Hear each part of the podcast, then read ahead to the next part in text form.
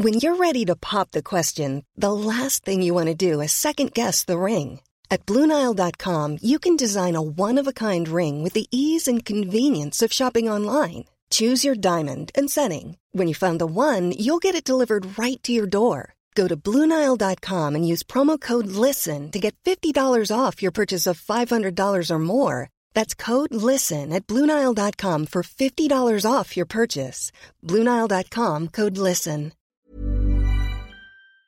Bonsoir et bienvenue dans le podcast Culture PSG du lundi 15 février 2021. Podcast exceptionnel ce soir puisque nous allons évidemment parler du huitième de finale à de des Champions face au Barça, mais nous aurons aussi et surtout un invité exceptionnel, d'ailleurs à ma connaissance le premier invité du, podcast hors habitué et, fan, à savoir euh, Luis Fernandez qui nous rejoindra pour parler plus tard du match euh, donc aller. Euh, il est en train de finir son émission sur Beansport, le football show, donc il arrive un peu plus tard. Il n'y a pas de souci. On a quand même l'équipe habituelle pour débriefer de façon habituelle, puisqu'on va pas bousculer toutes nos traditions. Donc nous, normalement, nous avons Mathieu qui est là. Salut à tous. Nous avons en théorie Omar qui est là. En théorie, je suis là. Bonsoir à tous. Remercie Omar pour la présence de Louis parce que c'est grâce à lui euh, qu'il sera là. Euh, et nous avons normalement l'enfant terrible qui lui n'est pas sûr d'être là parce qu'on n'est pas sûr du son de Simon. Simon Allô Oui, il est là. Il est là, il est là. Ah, bonsoir messieurs et bonsoir le peuple. Bonsoir à tous les habitués donc sur le live. Je vois qu'il y a déjà plein de monde. Ça fait très plaisir de vous avoir. Euh, on nous dit bonjour depuis 9C2. Euh, Alors je sais jamais euh, lequel c'est département. Je m'excuse. Mais en tout cas. C'est la Martinique. D'accord. Bah, il, fait l'anglais, Philomène. Ah bah non, non, en fait, euh, à vrai dire, je connais 9-7-4 à la Réunion, mais 9-7-1-2 et 3, je confonds à chaque fois, donc je préfère ne pas dire de bêtises. Mais en tout cas, bonjour, bonjour à tous les dom-tom et tout, ça fait très plaisir de vous avoir. On est écouté partout sur la planète, donc c'est super. Euh, alors, le podcast, on va le faire en deux parties. En gros, on va commencer à parler d'abord du PSG Nice de samedi, comme d'habitude, et quand Louis arrivera, on basculera directement sur PSG Barça, puisqu'il n'y a pas de raison qu'on passe non plus diplôme sur PSG Nice. Même s'il n'arrive pas au bout d'un moment on a fait le tour, on basculera sur PSG Barça et on aura plein de choses à dire euh, avec lui sur le match de demain. Donc, euh, on va donc commencer par un extraordinaire PSG Nice qui a été, comment dire, une immense purge. On va pas, on va pas se mentir. Hein. Euh, victoire 2-1 des Parisiens avec des buts de Draxler, je crois que c'est 22e minute, et surtout Icardi 75e. Euh, Keane, pardon, j'étais encore dans la passe d'Icardi. Mais effectivement, but de Moïse Keane à la 76e, c'est bien ça. Égalisation de Ronnie Lopez à la 50e sur une euh, frappe absolument imparable. Ah, je vois qu'on a des 976, 973 sur live. Ça fait très plaisir de vous attendre, euh, de vous savoir à l'écoute depuis un peu partout sur la planète. En tout cas, on vous salue. On peut pas vous faire le, fameux jeu TF1 où vous fait gagner des, de je ne sais quoi qui a été ouvert au Dom Tom avec toute une anecdote, mais bref, on est très content de vous avoir. Donc, on revient sur Nice PSG, PSG Nice, pardon. J'ai absolument qu'on veut qu'on joue à Nice, mais c'était pas le cas, c'était bien au parc. Victoire 2-1 dans cette jolie purge du samedi après-midi. On nous dit purge, mais on fait la meilleure opération du week-end. Ah bah oui, c'est exactement ça, puisque les, les, quatre équipes de tête ont galéré ce, week-end, alors que c'était en théorie un week-end facile. Le PSG a été la seule des quatre à s'imposer, puisque Lille a fait 0-0 contre Brest, que Lyon a perdu pour la deuxième fois de la saison contre Montpellier, cette fois à domicile, et que Monaco n'a pas pu faire mieux que 2-2 à domicile contre Lorient. Lorient qui ralentit décidément tous les gros du championnat puisqu'ils avaient aussi euh, accroché Rennes la semaine précédente. Et le PSG donc euh, fin janvier, on s'en rappelle. Euh, concernant ce match, comment dire? Comment ne pas être désagréable d'entrée? Bon, globalement, une rencontre, donc la première sans Neymar et Di Maria, parce qu'on n'est pas revenu dessus, mais effectivement, Neymar s'est blessé depuis le dernier podcast une rencontre particulièrement pénible. Euh, on va pas passer par quatre chemins. Une première mi-temps plus ou moins maîtrisée, on va dire, même si au final il n'y a pas beaucoup d'occasions franches, mais au moins Nice n'avait pas été très dangereux. Et puis une seconde période, par contre, euh, très compliquée, avec une rencontre qui part, surtout euh, le, une partie qui s'ouvre énormément, le ballon qui va d'un but à l'autre. un scénario qui ne convient pas du tout au PSG en fait, avec une équipe qui peu à peu se coupe en deux, une défense qui souffre parce que euh, les milieux de terrain euh, sont un peu esselés. Vraiment tout ce que le PSG n'aime pas, savoir euh, une rencontre un peu première ligue, on peut le dire comme ça. beaucoup de, de, je sais pas si on peut même dire beaucoup de rythme, mais beaucoup d'espace en tout cas. Et on voit que ce PSG n'est pas une équipe qui aime les espaces. Plutôt, c'est plutôt une équipe qui aime avoir le ballon, être assez compact, le tenir longtemps, faire circuler. Autant dire que c'est pas du tout ce qui s'est passé samedi après-midi en seconde période. On prend un but de façon assez logique euh, au bout de 5 minutes. On aurait pu en prendre un peu après parce que c'est euh, Kaylor Navas qui, par je ne sais quel miracle, repousse sur la barre transversale. Nice aura eu des occasions jusqu'au bout, mais euh, vraiment jusqu'au bout parce que même après le comment dire le, but du 2-1, ils auraient pu égaliser en toute fin de rencontre. Donc on est vraiment, on nous dit, on dit que c'est pas une purge, non, mais par contre le PSG quand même été grandement en difficulté sur la rencontre, donc c'est pas une purge, mais c'est pas une bonne prestation en tout cas des, Parisiens. Voilà un peu mon, mon très désordonné. Je vais vous donner la parole, ce sera probablement beaucoup plus cadré. Mais euh, un peu pour finir, vraiment pas une partie rassurante avant d'aller à Barcelone, dans le sens où on n'a pas eu l'impression de voir une progression collective en... par rapport au dernier match. Quand ça avait déjà été pas terrible, terrible, mais c'était un match de coupe donc c'est compliqué. Par exemple, par rapport à Marseille la semaine précédente, on n'a pas vu beaucoup mieux et au contraire, on a encore vu une équipe euh, qui est en difficulté euh, sur des périodes parfois assez longues face à un adversaire qui, lui prend le ballon et qui a du mal à, à à récupérer tout simplement. Voilà. Mathieu, Simon, Omar pour compléter euh, un peu ce coup du match. On me demande est-ce que c'est inquiétant? Qui veut se lancer un peu par rapport à l'analyse de ce ce PSG Nice un peu. On nous demande, ah oui, notamment le, repositionnement de Draxler, euh, enfin le passage au 4-4-2 à la mi-temps, notamment avec Draxler à gauche et Mbappé plus haut sur le terrain. Oui, Mathieu, vas-y, sur le, match en général. Je pense qu'on va en parler. Bah non, on va en parler et je suis assez d'accord sur la remarque qui a été faite au niveau du terme de purge parce qu'effectivement il y a eu pour le coup beaucoup de spectacles et beaucoup d'occasions par la, nature même des deux équipes. Euh, on peut parler de l'organisation défensive du PSG, mais déjà en première mi-temps, ce qui saute aux yeux, c'est la facilité qu'a le PSG à trouver des espaces sur le côté gauche. Il y a beaucoup d'actions qui arrivent avec Mbappé, Pelmar qui se rapproche un peu trop de ses défenseurs centraux, ce qui libère un peu Mbappé sur ce côté gauche. Et, d'emblée, Paris arrive à se trouver des situations de tir, ce qui n'était pas si commun sur les derniers matchs où on avait beaucoup plus de, beaucoup plus de mal. En même temps, là aussi, c'est très clair dès le début du match. Euh, le pressing du PSG fonctionne difficilement. En tout cas, Nice a la, capacité de ressortir. Et on a déjà des actions type euh, comme celles qu'on avait pu voir face à Brest, notamment au parc, où l'adversaire arrive à sortir un peu de la pression et ensuite à, à placer pas des contres, mais du, mais du coup à attaquer avec, euh, avec des espaces devant. Et, euh, plusieurs actions qui vont bien faire Nice sur la, la première partie du match. Euh, c'est une fois sorti de la pression d'aller attaquer sur notre côté gauche où Mbappé se replie pas et sur le côté de Paredes où là ils vont trouver de l'espace avec euh, leur milieu qui se, qui se mettent un peu sur les sur les côtes de Paredes et euh, c'est à l'issue d'une inversion entre Gay et Paredes que Gay récupère le ballon sur une de ces actions-là, sur le côté gauche. Et ensuite, on arrive à, sur la contre-attaque avec un beau jet de Cordequine et un beau dédoublement de Kerrer aussi, à marquer ce but. Et à ce moment-là, on croit que le match va être un peu plus facile, que Nice va encore plus se livrer, que les espaces vont apparaître.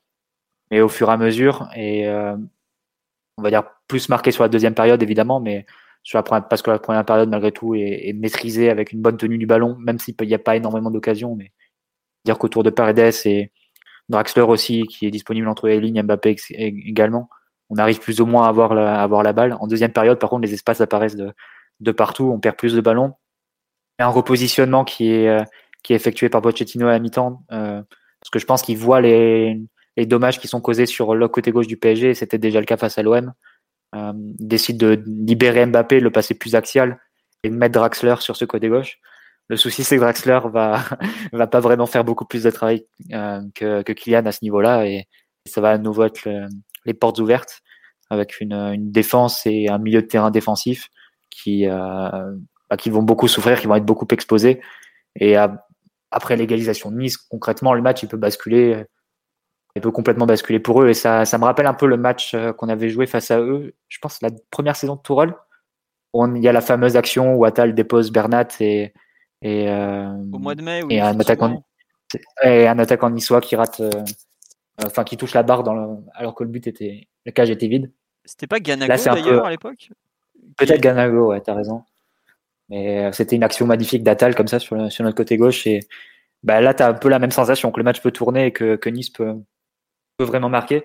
Et c'est euh, exacerbé, je dirais, avec cette séquence autour de la, la 70e, où pendant 5, 6, 7 minutes, il n'y a pas d'arrêt de jeu.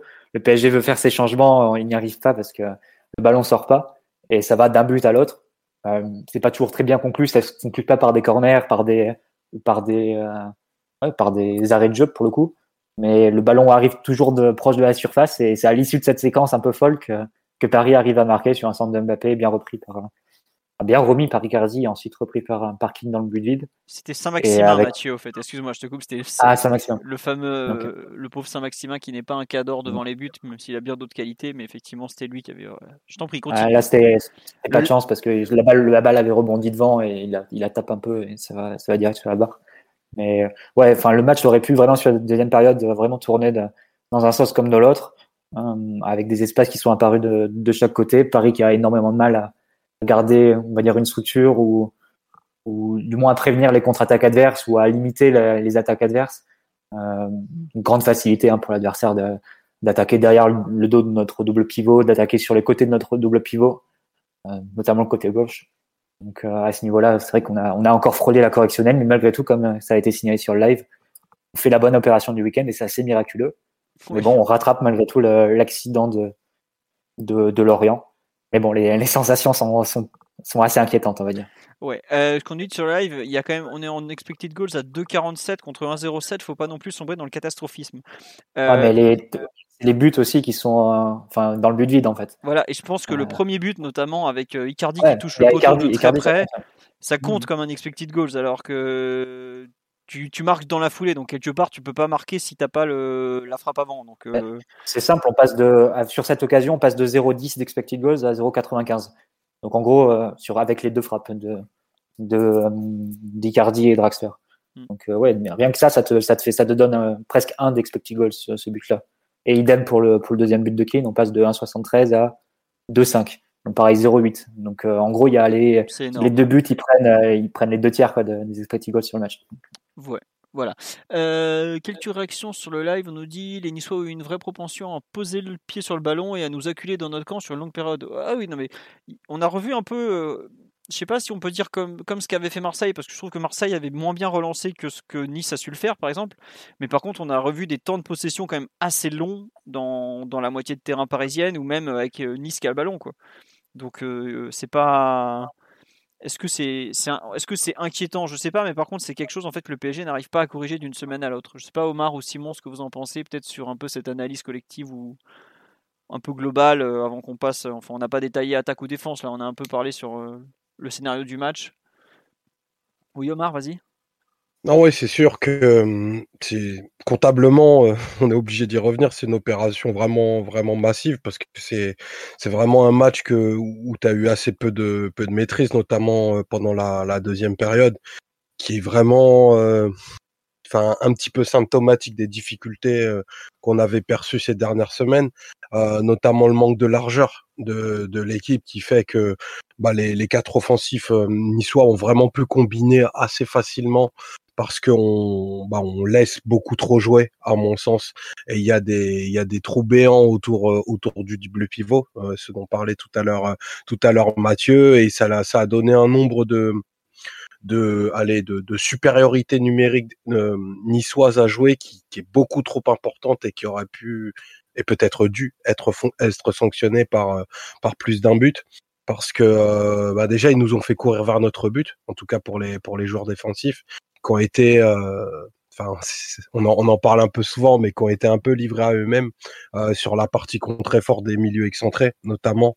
Euh, c'est ce qui fait que ben euh, Claude Maurice a pu gagner des mètres, Guiri pareil, Molida pareil et, et Lopez pareil. C'est c'est une situation qu'on a vue et revue et on a donné, on leur a donné beaucoup trop de temps et de et de confort pour pouvoir ben, construire des actions à plus d'une dizaine de passes ils ont fait ils ont fait des différences notables Juste pour te couper, on en a parlé sur le site avec l'article sur les dribbles réussis. Le PSG qui se fait énormément dribbler, c'est peut-être aussi parce que ses milieux sont, sont pas aidés. Tu as, des mecs lancés qui arrivent face à toi parce qu'il n'y a pas de contre-pressing, bah forcément tu, tu, élimines plus facilement.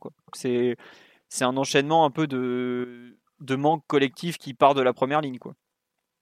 Ouais, e, exactement. Et en gros, tu as, tu as une enchaîne et enchaîne et en cascade le, le fait que tu bah, que tu presses de façon zonale et que derrière c'est peut-être pas forcément suivi et accompagné. Donc ça a permis bah, beaucoup d'incursions, beaucoup d'incursions niçoises, vraiment des, des, des, actions collectivement bien construites de leur part, même si on, on, les développera pas plus que ça, mais c'est ça ouvre des portes à forcément un adversaire qui a dû regarder avec beaucoup d'attention ce, ce, match et qui a des typologies de joueurs que tu peux que tu peux retrouver chez les chez les Niçois notamment.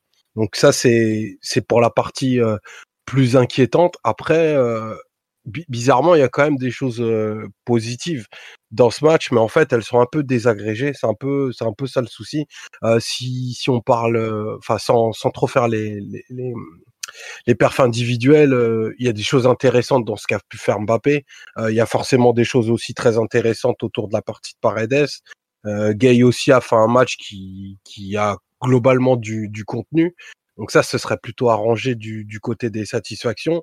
Mais il y a, y a, quand même un souci d'unité collective euh, où on n'arrive pas à prendre le dessus collectivement sur euh, sur nos adversaires sur des longues périodes et euh, bah, ça commence à faire euh, ça faire un petit peu un petit peu longtemps à vrai dire et je sais pas si c'est quelque chose que tu peux corriger là dans, dans l'immédiat dès demain parce qu'on on va forcément se, se, tourner vers ça mais il, il va falloir bah, beaucoup d'humilité, je pense, dans, notre approche, parce que ce qu'a pu faire euh, Nice entre la, la 50e et la, et la 70e minute, euh, tu, mets quelqu'un qui ne suit absolument pas la Ligue 1, qui est pas au fait des, classements et des différents rapports de force, euh, l'équipe de province, à ce moment-là, c'était nous. Quoi.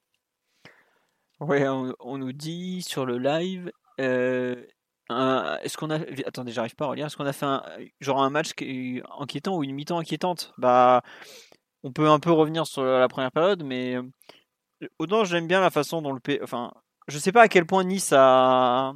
est passé à côté tactiquement ou dans son envie, mais au moins il y avait un peu de maîtrise. quoi. C'est vrai que ce qui est gênant, je trouve, sur la deuxième mi-temps, c'est l'absence totale de, de mainmise sur le match. En fait, ce qu'on me dit sur le live, euh, on est extrêmement fébrile par moment, et c'est vrai que défensivement on a l'impression que, que, ce PSG est peut-être un peu trop sur un fil actuellement. Quoi. Alors, euh, c'est malheureux. Ouais, il y, y, a trop de trous d'air en fait. L'équipe n'a pas, euh, pas suffisamment de, de, temps de jeu euh, sérieux par match en fait. Il y a trop de moments où l'équipe baisse le pied, où ça se désagrège, ou quand tu mènes au score aussi, vu qu'à chaque fois on a tendance à ouvrir le score, on a tendance à, à tomber aussi dans, dans la facilité euh, pour une bonne partie des joueurs, ça, ça, ça, peut causer des problèmes. Forcément, ça te prend au nez de, de subir euh, les foudres d'une réaction adverse, et c'est ce qui se passe en général. Donc, euh, c'est un peu tous les, tous les problèmes qu'on rencontre, et c'est aussi une équipe, j'ai trouvé, qui était tombée un peu, dans, un peu trop vite dans les pièges niçois. Euh, C'est-à-dire qu'une fois que tu reviens des vestiaires, que tout le monde n'a pas encore bien relancé la machine, et que Nice égalise assez vite à partir de, cette situation, au lieu de reposer le jeu d'être capable de, reprendre un peu tes esprits et d'enchaîner de, et de jouer en fait sur un rythme qui ferait que tu contrôles un peu les choses. L'équipe est, très vite tombée un peu dans ce vertige de jouer vite vers l'avant, de trouver les attaquants, de le plus vite possible pouvoir en fait se projeter devant le but et, reprendre l'avantage perdu au score. Et ça en fait ça a donné un peu le, le match de ping-pong dont vous parliez, où le PSG peut pas gagner, mais c'est pas que contre Nice ou, ou quoi, c'est toutes les équipes en fait qui, qui, peuvent tirer profit de cette situation face au PSG, vu comment on est peu équipé pour jouer ce type de match en ce moment. Donc c'est aussi ça un peu le peut-être le manque de lucidité de l'équipe qui fait que la deuxième mi-temps laisse une sensation aussi bizarre, aussi désagréable. C'est qu'au moment où, tu peux remettre le pied sur le ballon et, reprendre tes esprits, en fait, tu, tombes dans, des séquences qui sont à moitié absurdes. Ça tombe du bon côté pour cette fois. Et Mathieu euh, décrivait un peu tout à l'heure la séquence de 7 minutes sans arrêt, où ça file d'un but à l'autre et où tout peut se passer en fait, parce que euh, bah, limite c'est comme si t'es au five avec les murs. C'est-à-dire que le ballon sort pas, euh, tout peut, tout t'arriver. Et c'est pas forcément un scénario que le PSG peut assumer en ce moment. Et face au Barça, il faudra jouer avec beaucoup plus de, lucidité, il me semble.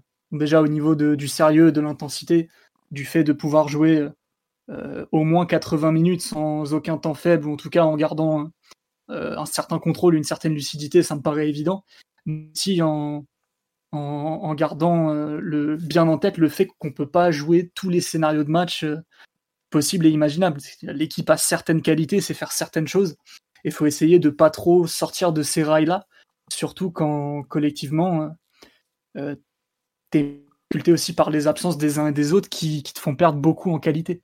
Donc quand t'as pas Neymar, quand t'as pas Di Maria, quand t'as pas Verratti, à un moment donné, tu peux pas faire tout et n'importe quoi non plus. Quoi. Parce que le talent euh, peut pas te sauver sur toutes les situations non plus. Ouais, sur le live, on nous dit est-ce qu'il n'y a pas aussi une histoire de peut-être de peur de la blessure ou de ce genre de choses, sachant que trois jours avant. Euh, je pense qu'en deuxième mi-temps, c'est ce qu'on a vu, ouais, des, des, joueurs qui étaient trop en gestion au début et, et, le ciel leur tombe un peu trop vite sur la tête vu que bah, y a une équipe qui est revenue des vestiaires gonflés à bloc et l'autre qui euh, pensait déjà euh, au vol aller pour Barcelone. Quoi. Ouais, je sais pas. en fait, ce qui me fait un peu tiquer, c'est l'application de la première mi-temps. En fait, vraiment, la, je sais pas à quel point Nice s'est réveillé, à quel point nous on a déconnecté. Mais quand je vois les, retours, bah, je crois que c'était Canal Plus hier dans le CFC qui montrait des joueurs qui reviennent en marchant et tout. Ceci dit, depuis l'arrivée de Pochettino, c'est extrêmement courant d'avoir des, débuts de deuxième mi-temps très mauvais. Ouais, l'équipe euh, physiquement euh, pas 90 euh, minutes, quoi. Donc il y a mm. des moments où, où, physique, il y, a, des déconnexions, il y a des, des désagrègements un peu comme ça, des joueurs qui font plus les efforts et forcément euh, dès qu'un, deux, trois, quatre mecs se désolidarisent, euh, derrière tu peux rien faire. Quoi. On parlait du double pivot très souvent esselé, très souvent un peu livré à lui-même et qui du coup, euh, même si les deux joueurs individuellement font des matchs intéressants à bien des égards, en vérité c'est eux qui, qui ramassent très vite les, les pots cassés et, la défense derrière par, par extension. Quoi. Ouais. on nous dit on a réaccéléré avec l'égalisation. Oh, ça c'est gentil parce que je, pense au contraire qu'il nous a quand même fallu 10-15 bonnes minutes pour, pour revenir un peu dans le match et tout. Mais bon, on nous dit est-ce qu'ils ont conscience du classement en Ligue 1 Est-ce qu'ils s'en foutent? Ils sont persuadés qu'ils ont de la marge. Je sais pas si à cet instant du match, ils, ils en ont conscience exactement. Mais c'est vrai que le, le changement tactique de Pochettino de passer du 4-2-3-1 au 4-4-2 je, pense qu'il essaye de, prendre en main son équipe, de voir ce que Pochettino donne, euh, ce que Draxler donne côté gauche. Il est toujours dans ses ajustements. Mbappé peut-être plus proche du but pour qu'il fasse plus de différence et moins ballon dans les pieds. Mais je ne sais pas à quel point ça a déséquilibré son équipe au final. Parce que... Je pense qu'il veut la rééquilibrer en fait. Ça part d'une intention de la rééquilibrer.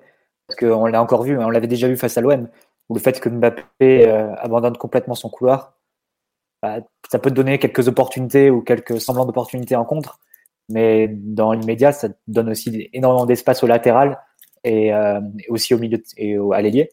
Ça peut, tu peux créer des deux contre assez facilement et, isoler l'adversaire peut très facilement isoler Kurzawa.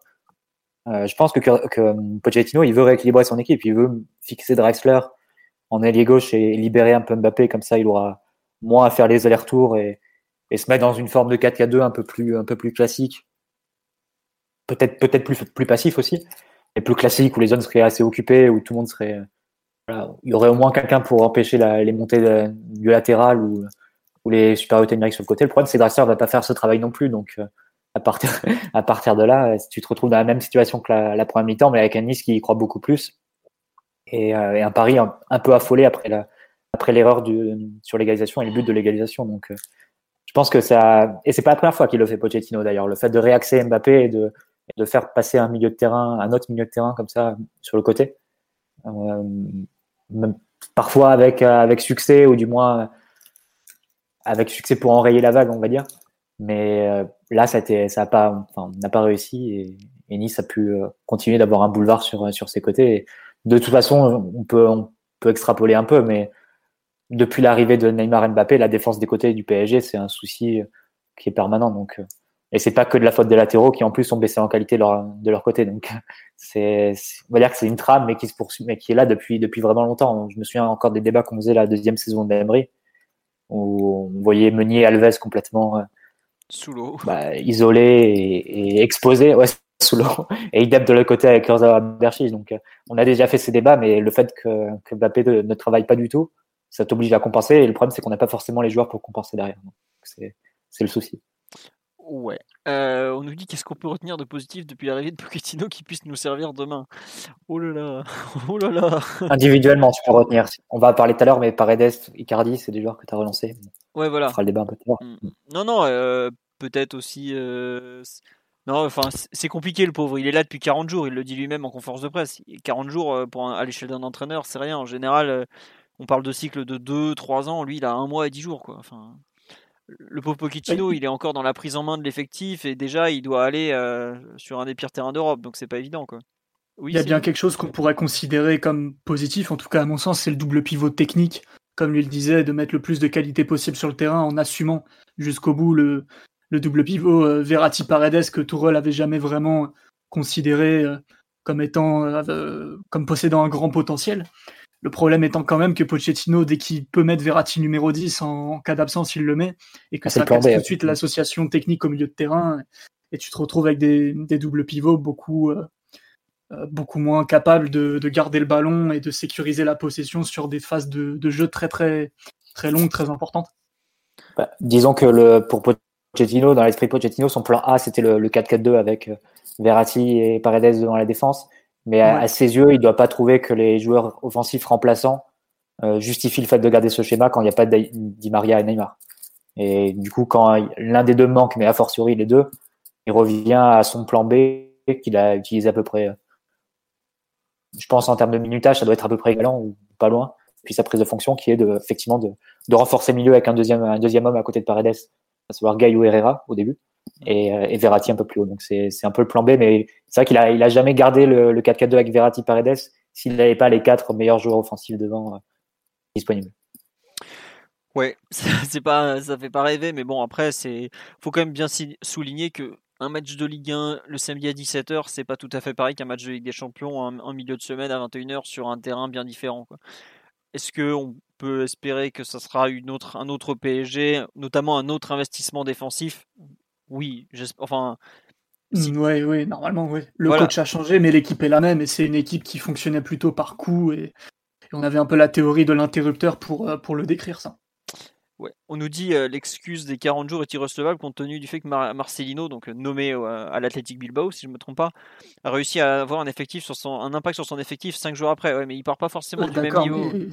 il y a que des mecs qui baissent la tête à l'Athletic Club. C'est pas des stars, des machins. Mbappé, enfin, mm. à l'Athletic Mbappé qui va refuser de faire les efforts défensifs sauf 5 minutes par match, histoire de quoi. Par contre, tu auras besoin, enfin, là où tu vas juger Pochettino, et c'est un peu ce qu'avait aussi parfois euh, Tourelle, mais parfois non, c'est de savoir comment tu vas mobiliser tes joueurs offensifs qui, d'ordinaire, rechignent à faire ces efforts-là, si tu arrives à les mobiliser pour le, jour J en Ligue des Champions. Si demain tu vois que Mbappé est pas, fait la, fait la même chose que face à Nice, forcément, là tu te dis, euh, Pochettino aura rien, aura rien amené de différent. Mm. Si par contre tu le vois plus, plus mobilisé, bon, en théorie c'est censé être un des, des acquis de Tourelle, c'est-à-dire que sur certains matchs, vraiment quand ça chauffait pour nous, on sentait quand même que l'équipe était un peu plus, euh, enfin du moins les autres joueurs offensifs quand j'ai l'équipe, parce que dire que le back 6 ou, le, ou les 7 joueurs qui défensifs, forcément pas force des choses, ils étaient toujours mobilisés, mais on va dire que les joueurs offensifs certaines fois sont un peu plus mobilisés sur Tourelle quand vraiment ça chauffait. Je pense notamment le match face à United euh, au, retour où on avait joué en 4-3-3 avec euh, avec Mbappé sur Mbappé et Neymar sur les côtés et qui se repliaient vraiment de, façon assez disciplinée dans un 4-1-4-1. Donc c'est on va voir demain si, si Mbappé suivra Dest ou Mingueza ou, ou pas. Mais, ou bien, ou bien s'il laissera euh, Dembélé faire euh, de Kurzawa sa chose. Ça, sera un peu la découverte. On va voir. Euh, après, on nous dit oui, le pauvre, enfin, il a aucune excuse. Pochettino aussi, il en a plein. Après, il est aussi responsable de ce qu'il produira, de ce que son équipe produira demain. Mais bon, ça, c'est, enfin, un entraîneur, il doit, toujours assumer ses choix. C'est pas nouveau que ce soit le précédent. Un coach qui s'est séparé de Zoumana aussi. Effectivement. On nous dit si Mbappé ne fait pas les efforts défensifs demain, pourrons-nous conclure qu'il n'a plus rien à faire dans le projet? Oh, Je suis pas sûr qu'il faille faire des conclusions après un match aller déjà. On est bien placé pour le savoir. on a fêté hier les, les 4 ans d'un des matchs, enfin probablement du match le plus abouti de l'RQSI. On va éviter de dire que bon, voilà, vous m'avez compris. On se, rappelle ce qui s'est passé au retour, donc euh, c'est comme ça. Et on dit c'est inacceptable qu'il se bouge que pour la Ligue des Champions. Après, malheureusement, le PSG, enfin cet effectif du PSG a trouvé son confort dans dans cette façon de faire. Et c'est cette façon de faire qui lui fait quadrupler l'an dernier, finale de Ligue des Champions. C'est dur de bousculer des habitudes qui ont donné des, bons résultats, même si on, est tous d'accord que des fois on a été un peu frustré par, euh, parce que ça a pu produire. Va... C'est pas un problème qu'il faut individualiser ou il faut incriminer uniquement Mbappé, même si c'est vrai qu'il a une, densité défensive assez faible. C'est un problème général de ne de, pas avoir de première ligne de pression, d'avoir des milieux qui sont qui sont un petit peu éloignés euh, bah, de, de, cette première ligne, qui sont deux pour couvrir toute la largeur, et, euh, et des latéraux qui sont bah, où il n'y a jamais de, de possibilité pour eux d'être en supériorité numérique. Donc ça, c'est la tenue globale de l'équipe, et ça après ça exacerbe les, les, les manquements individuels. Mais c'est d'abord euh, un problème de structure pour pour reprendre ce que disait le, le coach précédent. La structure coach précédent qui est en train de mener au score contre Newcastle, je vous informe. Euh, non. Euh, on a fait le tour sur l'aspect collectif parce qu'on va pas, va pas en parler pendant 10 plombes.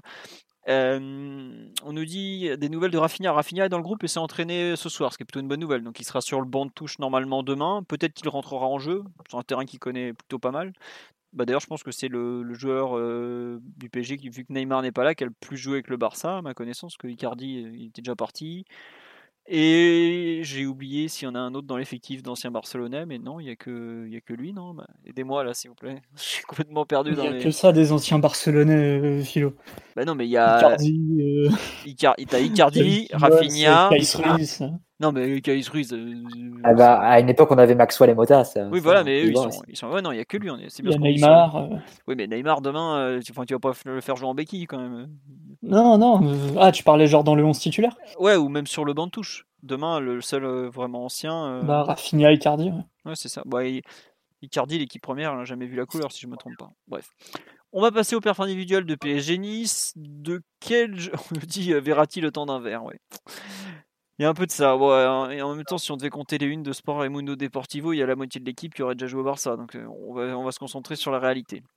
Euh, quel joueur vous voulez parler sur la rencontre euh, d'hier, messieurs, d'hier, d'avant-hier, pardon, en perf individuel Est-ce que vous voulez parler du match de Paredes, notamment, qui est peut-être un des, je trouve, le, la personne qui symbolise le mieux peut-être le match de samedi, non? Je sais pas, Mathieu ou Simon Bon, Simon, le problème de Simon, c'est que bon. Euh, comment dire C'est lui qui va donner le temps. faire un sur l'éblouissant capitaine. Ouais, pas de... Euh, non, non, non, mais parle de son match. Je trouve que c'est intéressant, euh, le, peut-être le, contraste avec et sans le ballon quand même, non? Bah, C'est un match où, où, il a pris ses responsabilités déjà. Parce que, enfin, on a le, les bruits qui courent en ce moment, c'est que ce serait un joueur totalement inapte dès que l'équipe adverse joue pas sur ses 20 mètres. Bon, la vérité, c'est que ce week-end, il a été très mobile, très disponible, qu'il a beaucoup combiné avec euh, Kimpembe, Marquinhos et Gay pour à chaque fois euh, effacer un peu les, les, relayeurs niçois ou les joueurs qui, étaient un peu chargés de, gêner la relance. Donc de ce point de vue-là, il a été plutôt euh, disponible, investi et, capable de, réactivité surtout, quelque chose qui peut, qui peut lui manquer de, temps en temps. Après, avec Ballon, ça a été un récital, quoi.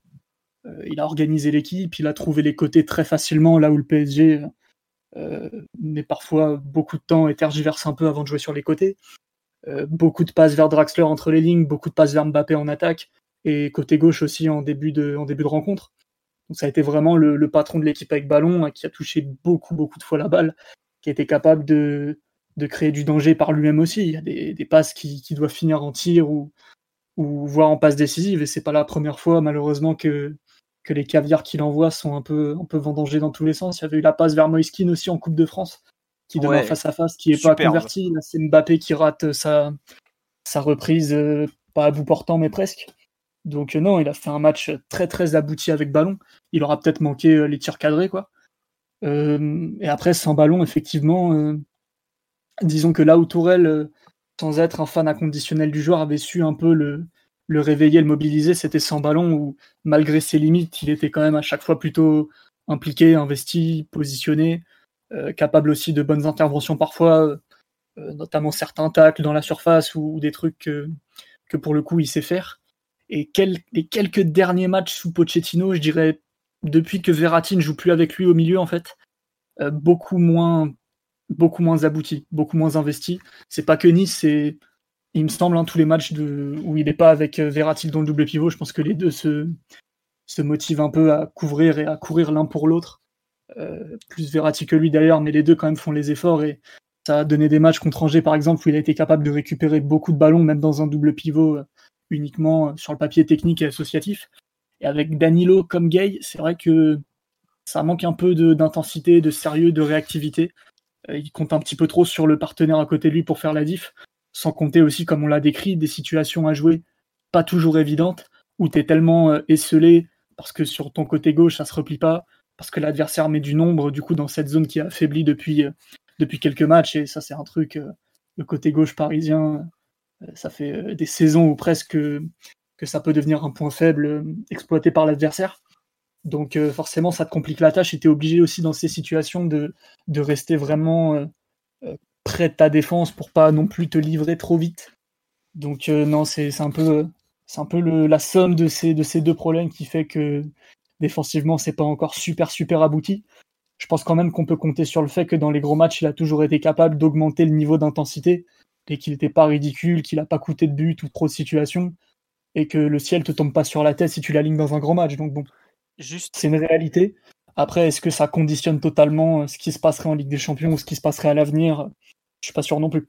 Ouais, non, il y a deux trucs. Euh, sur live, il y a Thibaut qui nous donne quelques stats. Il a fait gagner avec le ballon 1014 euh, mètres ce week-end.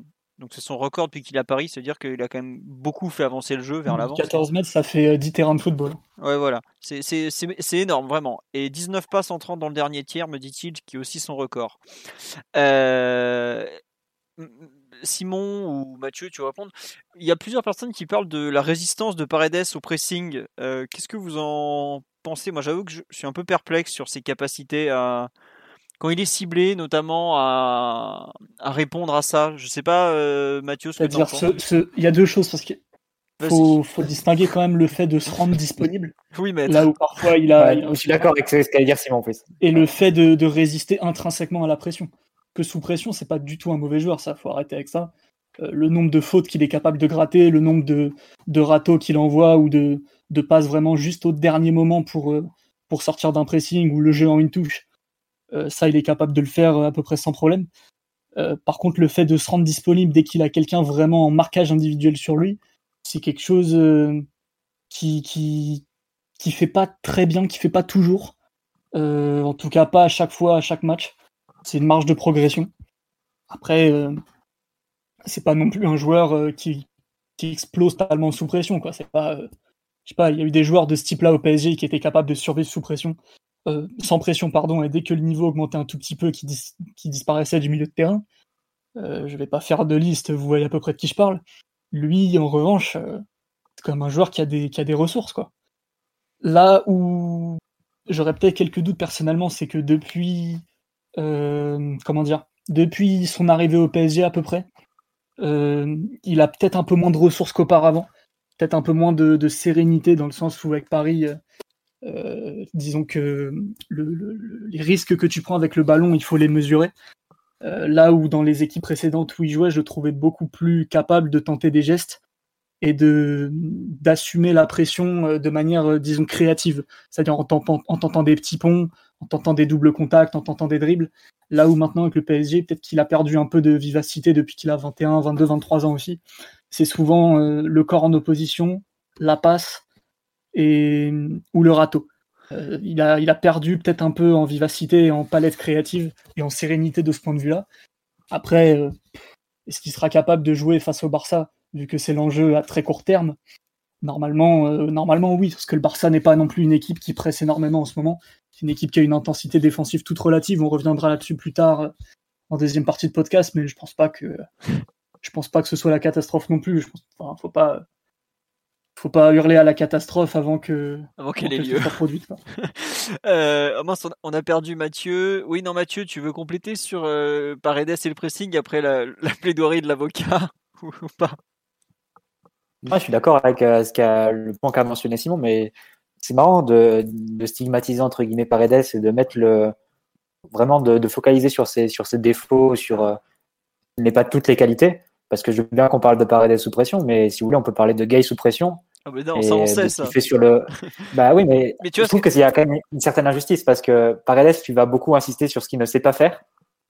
Vrai. Et alors que par exemple, quand tu vas juger le match de Gay ou de Herrera ou de Danilo, tu vas jamais dire, du moment qu'il court et qu'il donne l'illusion de récupérer des ballons, il dit donner l'illusion parce qu'au final, quand tu regardes les chiffres, c'est Verratti qui récupère le plus. Mais, ou du moins très souvent. Mais il leur suffit de, de l'illusion pour exiger d'eux qu'ils fassent les mêmes passes de Paredes que Paredes. Alors que Paredes, tu vas exiger qu'il fasse les mêmes passes et qu'il ait le même volume défensif. Je trouve qu'il y a une différence de jugement qui est un peu, un peu dommage. sinon, oui, évidemment, euh, son profil est, est, particulier et on sait que ça nécessite un. Je pense que Paredes, il peut défendre, il sait défendre, mais du moment que la zone qu'il a à défendre est trop élargie, qu'il n'a pas à prendre des décisions trop contraignantes quant au fait de devoir sortir ou devoir rester dans sa zone. Je pense que ce qu'on a vu de Paredes au Final Eight, par exemple, défensive de Paredes. Et c'était dans une bonne, c'est une bonne version défensive dans une équipe qui défendait bien, qui défendait en bloc et qui défendait assez bas. Euh, si tu veux voir Paredes euh, avoir les mêmes prestations défensives dans une équipe qui est plus étalée, qui tente de presser mais sans, intensité et face à une équipe qui est capable de sauter d'autres tentatives de pressing, ça va être beaucoup plus difficile pour lui. C'est ce qu'on a vu toute la deuxième période. Ouais, ouais, ouais. Bah, moi, j'avoue qu'il y a des. En fait, c'est surtout que par rapport à sa. Comment dirais-je Sa. Oh, merde. Excusez-moi, j'arrive pas à trouver le nom. Sa maestria technique, en fait, il y a des fois, tu as l'impression qu'il est pas, pas toujours. Euh, enfin, pas aussi impérial qu'il euh, qu'il pourrait l'être, quoi. Je sais pas si vous voyez ce que je veux dire. Euh, il y a des moments où on se dit, mais non, il, est beaucoup trop fort par rapport à, à ça. Il et on, il est, je trouve qu'il se retrouve un peu trop facilement peut-être en difficulté sur certains points. Bon, j'avoue que je suis un peu perplexe sur ses aptitudes au pressing. Des fois, je me dis qu'il est excellent, et des fois, je je trouve qu'il est je comprends pas comment il peut perdre certains ballons ou genre de choses. Après, c'est vrai que, comme le dit euh, justement euh, sur le live, bah, c'est un Mitigno, c'est un joueur tellement plus talentueux que les joueurs que tu cites, Mathieu, les, les Gay, Danilo et Herrera, et c'est pas méchant pour eux, hein, du talent, on en a ou on en a pas. Hein. Bon, j'en ai pas par exemple, mais euh, t'attends plus quoi. Disons que par, par Edes, tu, tu sais que c'est sur les tâches un peu, disons. de, de, bas niveau qu'il n'a pas envie de se fatiguer trop et tu le vois un peu quoi. Enfin je sais pas, je crois que c'est Simon. Non, mais après, c'est c'est toujours difficile d'avoir des, joueurs très complets parce qu'on pourrait même parler de Tony Kroos qui est un joueur encore évidemment d'un niveau très supérieur à Paredes. Kroos, si tu lui fais euh, courir vers son but sur 30-40 mètres, tu vas pas avoir la meilleure version de, de Kroos non plus. Donc c'est toujours une question de contexte. Après, il faut pas nier le fait que, que Paredes a des difficultés dans ce niveau-là, à ce niveau-là. Et je pense qu'il y a des difficultés sur le plan défensif qui sont même pas, sont impossibles à corriger parce qu'elles tiennent à sa, à sa morphologie ou à son, ses limites physiques propres pas un joueur qui a une énorme caisse, c'est pas un joueur qui a beaucoup de, de volume pour répéter les efforts, c'est pas un joueur qui a une grosse pointe de vitesse. Donc tout ce qui est correction, tu sais que c'est un joueur qui va être en difficulté. Donc euh, toute la question, c'est de savoir comment le placer dans un contexte qui peut permettre d'optimiser ses qualités. Et pour moi, il y a quand même des qualités qui sont très fortes parce que on passe quand même bien sous silence la première mi-temps hier où il, met, face au but ses coéquipiers ou dans des positions favorables ses coéquipiers en, très peu de passes, en une passe même et depuis, depuis des positions assez reculées. C'est des, les passes qu'il envoie, c'est des passes vraiment de très haut niveau. Donc, euh, je pense que tu as. Après, c'est vrai que ça représente un pari de miser sur ce type de joueur, parce que tu sais ce que tu peux y gagner, mais tu sais aussi ce, que, ce qui peut te retirer dans certaines phases. Après, toute la question, c'est de savoir comment tu accommodes ça. C'est comment tu arrives à, à, cacher, entre guillemets, ses, ses défauts ou faire en sorte qu'ils se voient le moins possible, tout en maximisant ses qualités. Et, et je pense qu'elles nous sont très utiles, parce que tu as tout intérêt, notamment demain vis-à-vis de du match au Camp Nou, tu as tout intérêt d'avoir un joueur qui en une passe peut trouver Mbappé, lancer la profondeur et limite en face à face avec le gardien. Et bah ça, paraît il est capable de le faire. C'est marrant. Au-delà de tes phases de, possession, même défensivement, peut-être qu'il va euh, courir un peu moins qu'Herrera et gratter un peu moins de ballon de gain.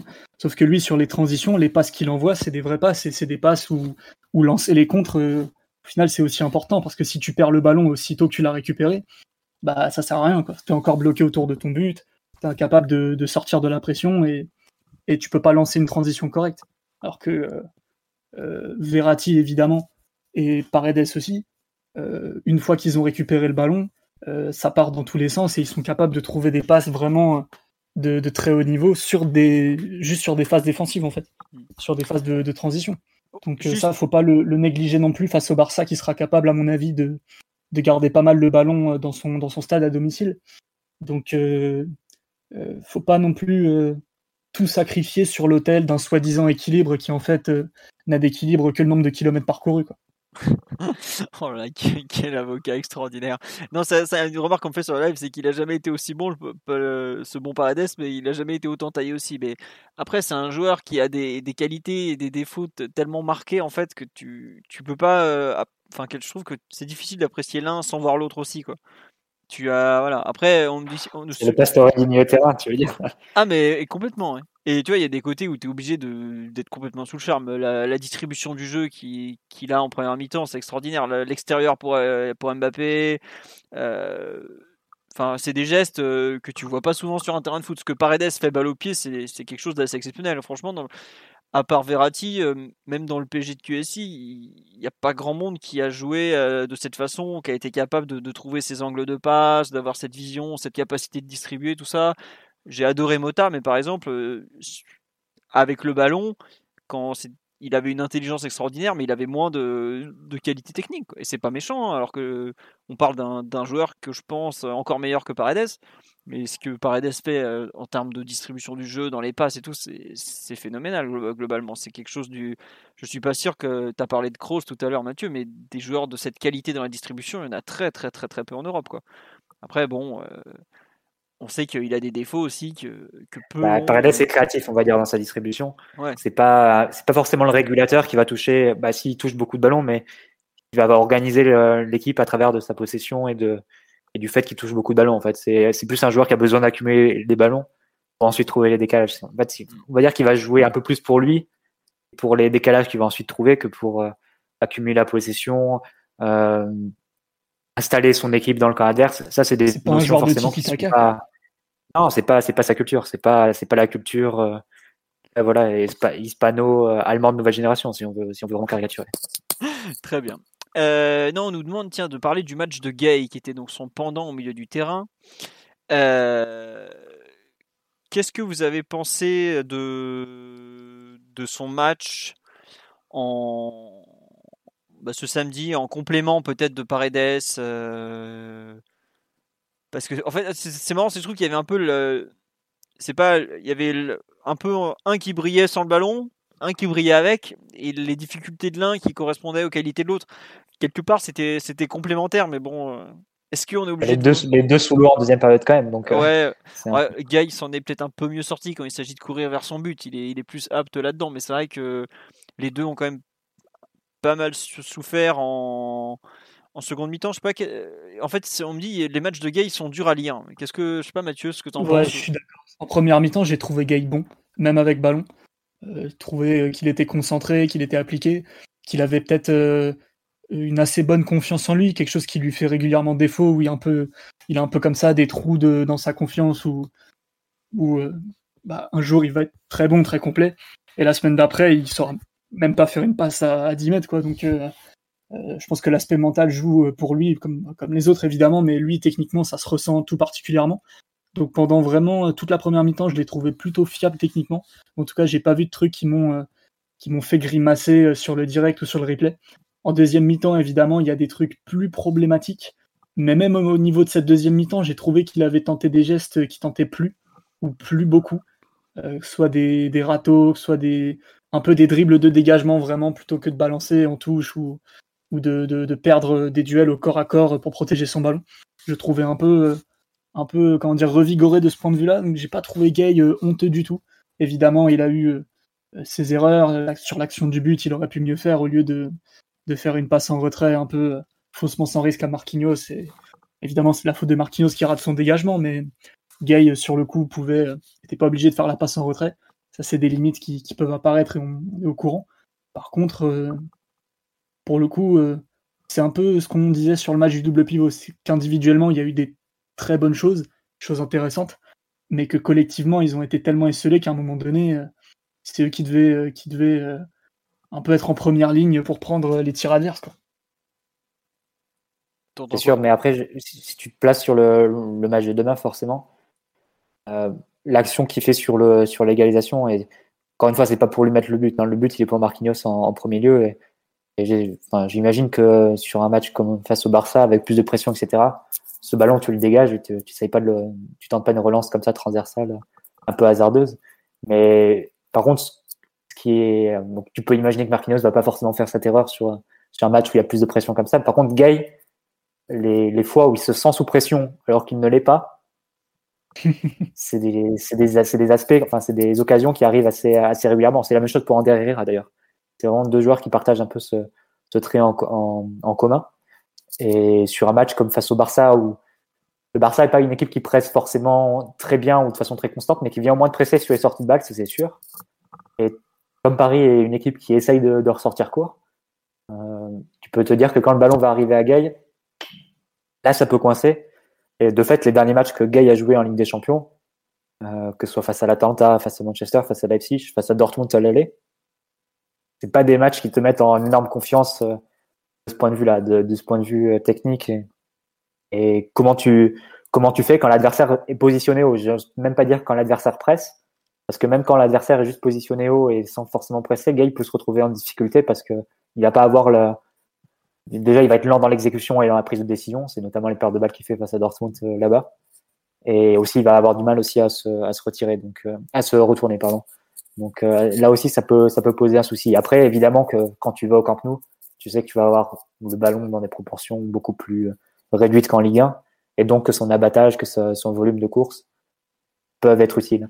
Maintenant, la question qu'on peut se poser, c'est euh, comment tu organises ton double pivot, puis ce sera a priori Gay et Paredes avec Verratti devant eux.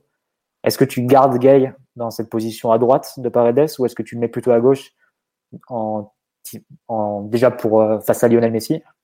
Et aussi pour couvrir un peu ce, ce couloir où Mbappé revient pas. Ça peut être, ça peut être une des idées et une des, des nouveautés vis-à-vis du, du, match de demain. Sachant que sur l'action du but, ou du premier but en tout cas, c'est quand ils intervertissent qu'on a cette récupération-là et ensuite qu'on peut, qu'on peut lancer l'action. Donc ça peut être aussi une piste vis-à-vis de, de demain. D'accord. On a un petit souci avec Louis, on tente de le faire venir, mais c'est un peu plus compliqué que prévu. Inquiète ton meuble. Oh bah ça, je... au pire, je te relance sur le capitaine. Euh... non. Omar fait le, fait le médiateur. Tiens, on nous dit sur, euh, sur le gars, il y a un langage corporel de traumatisé. Il ne prend plus aucune responsabilité. Il subit chaque possession de balle. Ok, c'est pas son profil, mais c'est un joueur de foot au PSG. Euh... Je trouve ça un peu dur, perso. Mais oui, il y a du, il y a un fond de vérité. C'est des choses qu'on a vues par le passé. Après, sans vouloir me répéter, je l'ai trouvé, euh, surtout en première mi-temps, plutôt en confiance avec le ballon, capable de, de bien remiser, de bien combiner, de bien comprendre euh, ce dont Paredes avait besoin aussi. Parce que mine de rien, euh, quand tu as un double pivot aussi déséquilibré au niveau technique, le but du jeu, c'est quand même de mettre ton meilleur relanceur dans, dans les bonnes conditions. Et il a été plutôt, plutôt capable de le faire. Pour être très honnête, je préférerais qu'on ait le double pivot technique avec Verratti, un vrai numéro 10, et que Gay rentre à la 70e histoire de, tenir un peu la baraque. Quoi. Je ne sais pas jusqu'où ça peut te mener en fait euh, cette association. Euh, encore s'il n'y avait pas Verratti, j'aurais aucun doute. Je me dirais oui, bah tu mets ton, le deuxième meilleur milieu et le troisième meilleur milieu du club ensemble, ça devrait pouvoir tenir. Mais le fait d'avoir Verratti devant eux comme ça, ça me laisse un peu des doutes sur la manière de les utiliser et le potentiel maximal que, que, ça peut avoir. J'avoue que je je sais pas exact ce double pivot Gay Paredes depuis le début. D'un côté je suis euh, Enfin, je trouve que Gay peut bien compléter certains manques de Paredes et Paredes peut bien euh, faire effacer, enfin, effacer certains manques de, de Gay. Mais il y a des moments où on a l'impression que les deux sont pas du tout synchronisés dans leurs actions en fait. Je sais pas, euh, il y a des moments où ils sont trop près l'un de l'autre, des moments où ils sont trop éloignés je j'arrive pas à savoir en fait ce que ce que cette paire vaut vraiment, si elle est complémentaire, si euh, si elle a un avenir. ils, ont quelques, ils, ont, ils ont quelques matchs ensemble. Il y a le match retour face à Dortmund forcément. Ouais, Vous avez fait plutôt un bon match. D'autres qui avaient été moins bons face à Lyon, notamment un peu avant. Ah ouais, la euh, oh, Lyon, ça. Mais bon, après c'est euh, aussi c'est aussi des contacts collectifs hein, quand on parle de Lyon. C'est un match sur lequel on est, on est assez souvent revenu. Après, leur complémentarité, c'est tu es obligé d'intégrer la variante et, et c'est pas c'est pas une petite variante euh, vis-à-vis du match de demain, c'est celle de Verratti. Et euh, évidemment que Marco Verratti, dans ce contexte-là, c'est un joueur qui va qui va apparaître beaucoup plus que Draxler. Draxler, il touche une quarantaine de ballons sur le match de, de Nice. Verratti, sur un match équivalent, il, il, en toucherait au moins le double, voire plus. Euh, bon, sur un match face au Camp Nou, enfin au Camp Nou, tu peux imaginer qu'il touchera moins, moins de 100 ballons, mais qu'il aura quand même une participation qui sera importante. Donc, ça change complètement les rôles aussi. Là, pour le coup, tu as un double pivot qui, s'organisait face à Nice.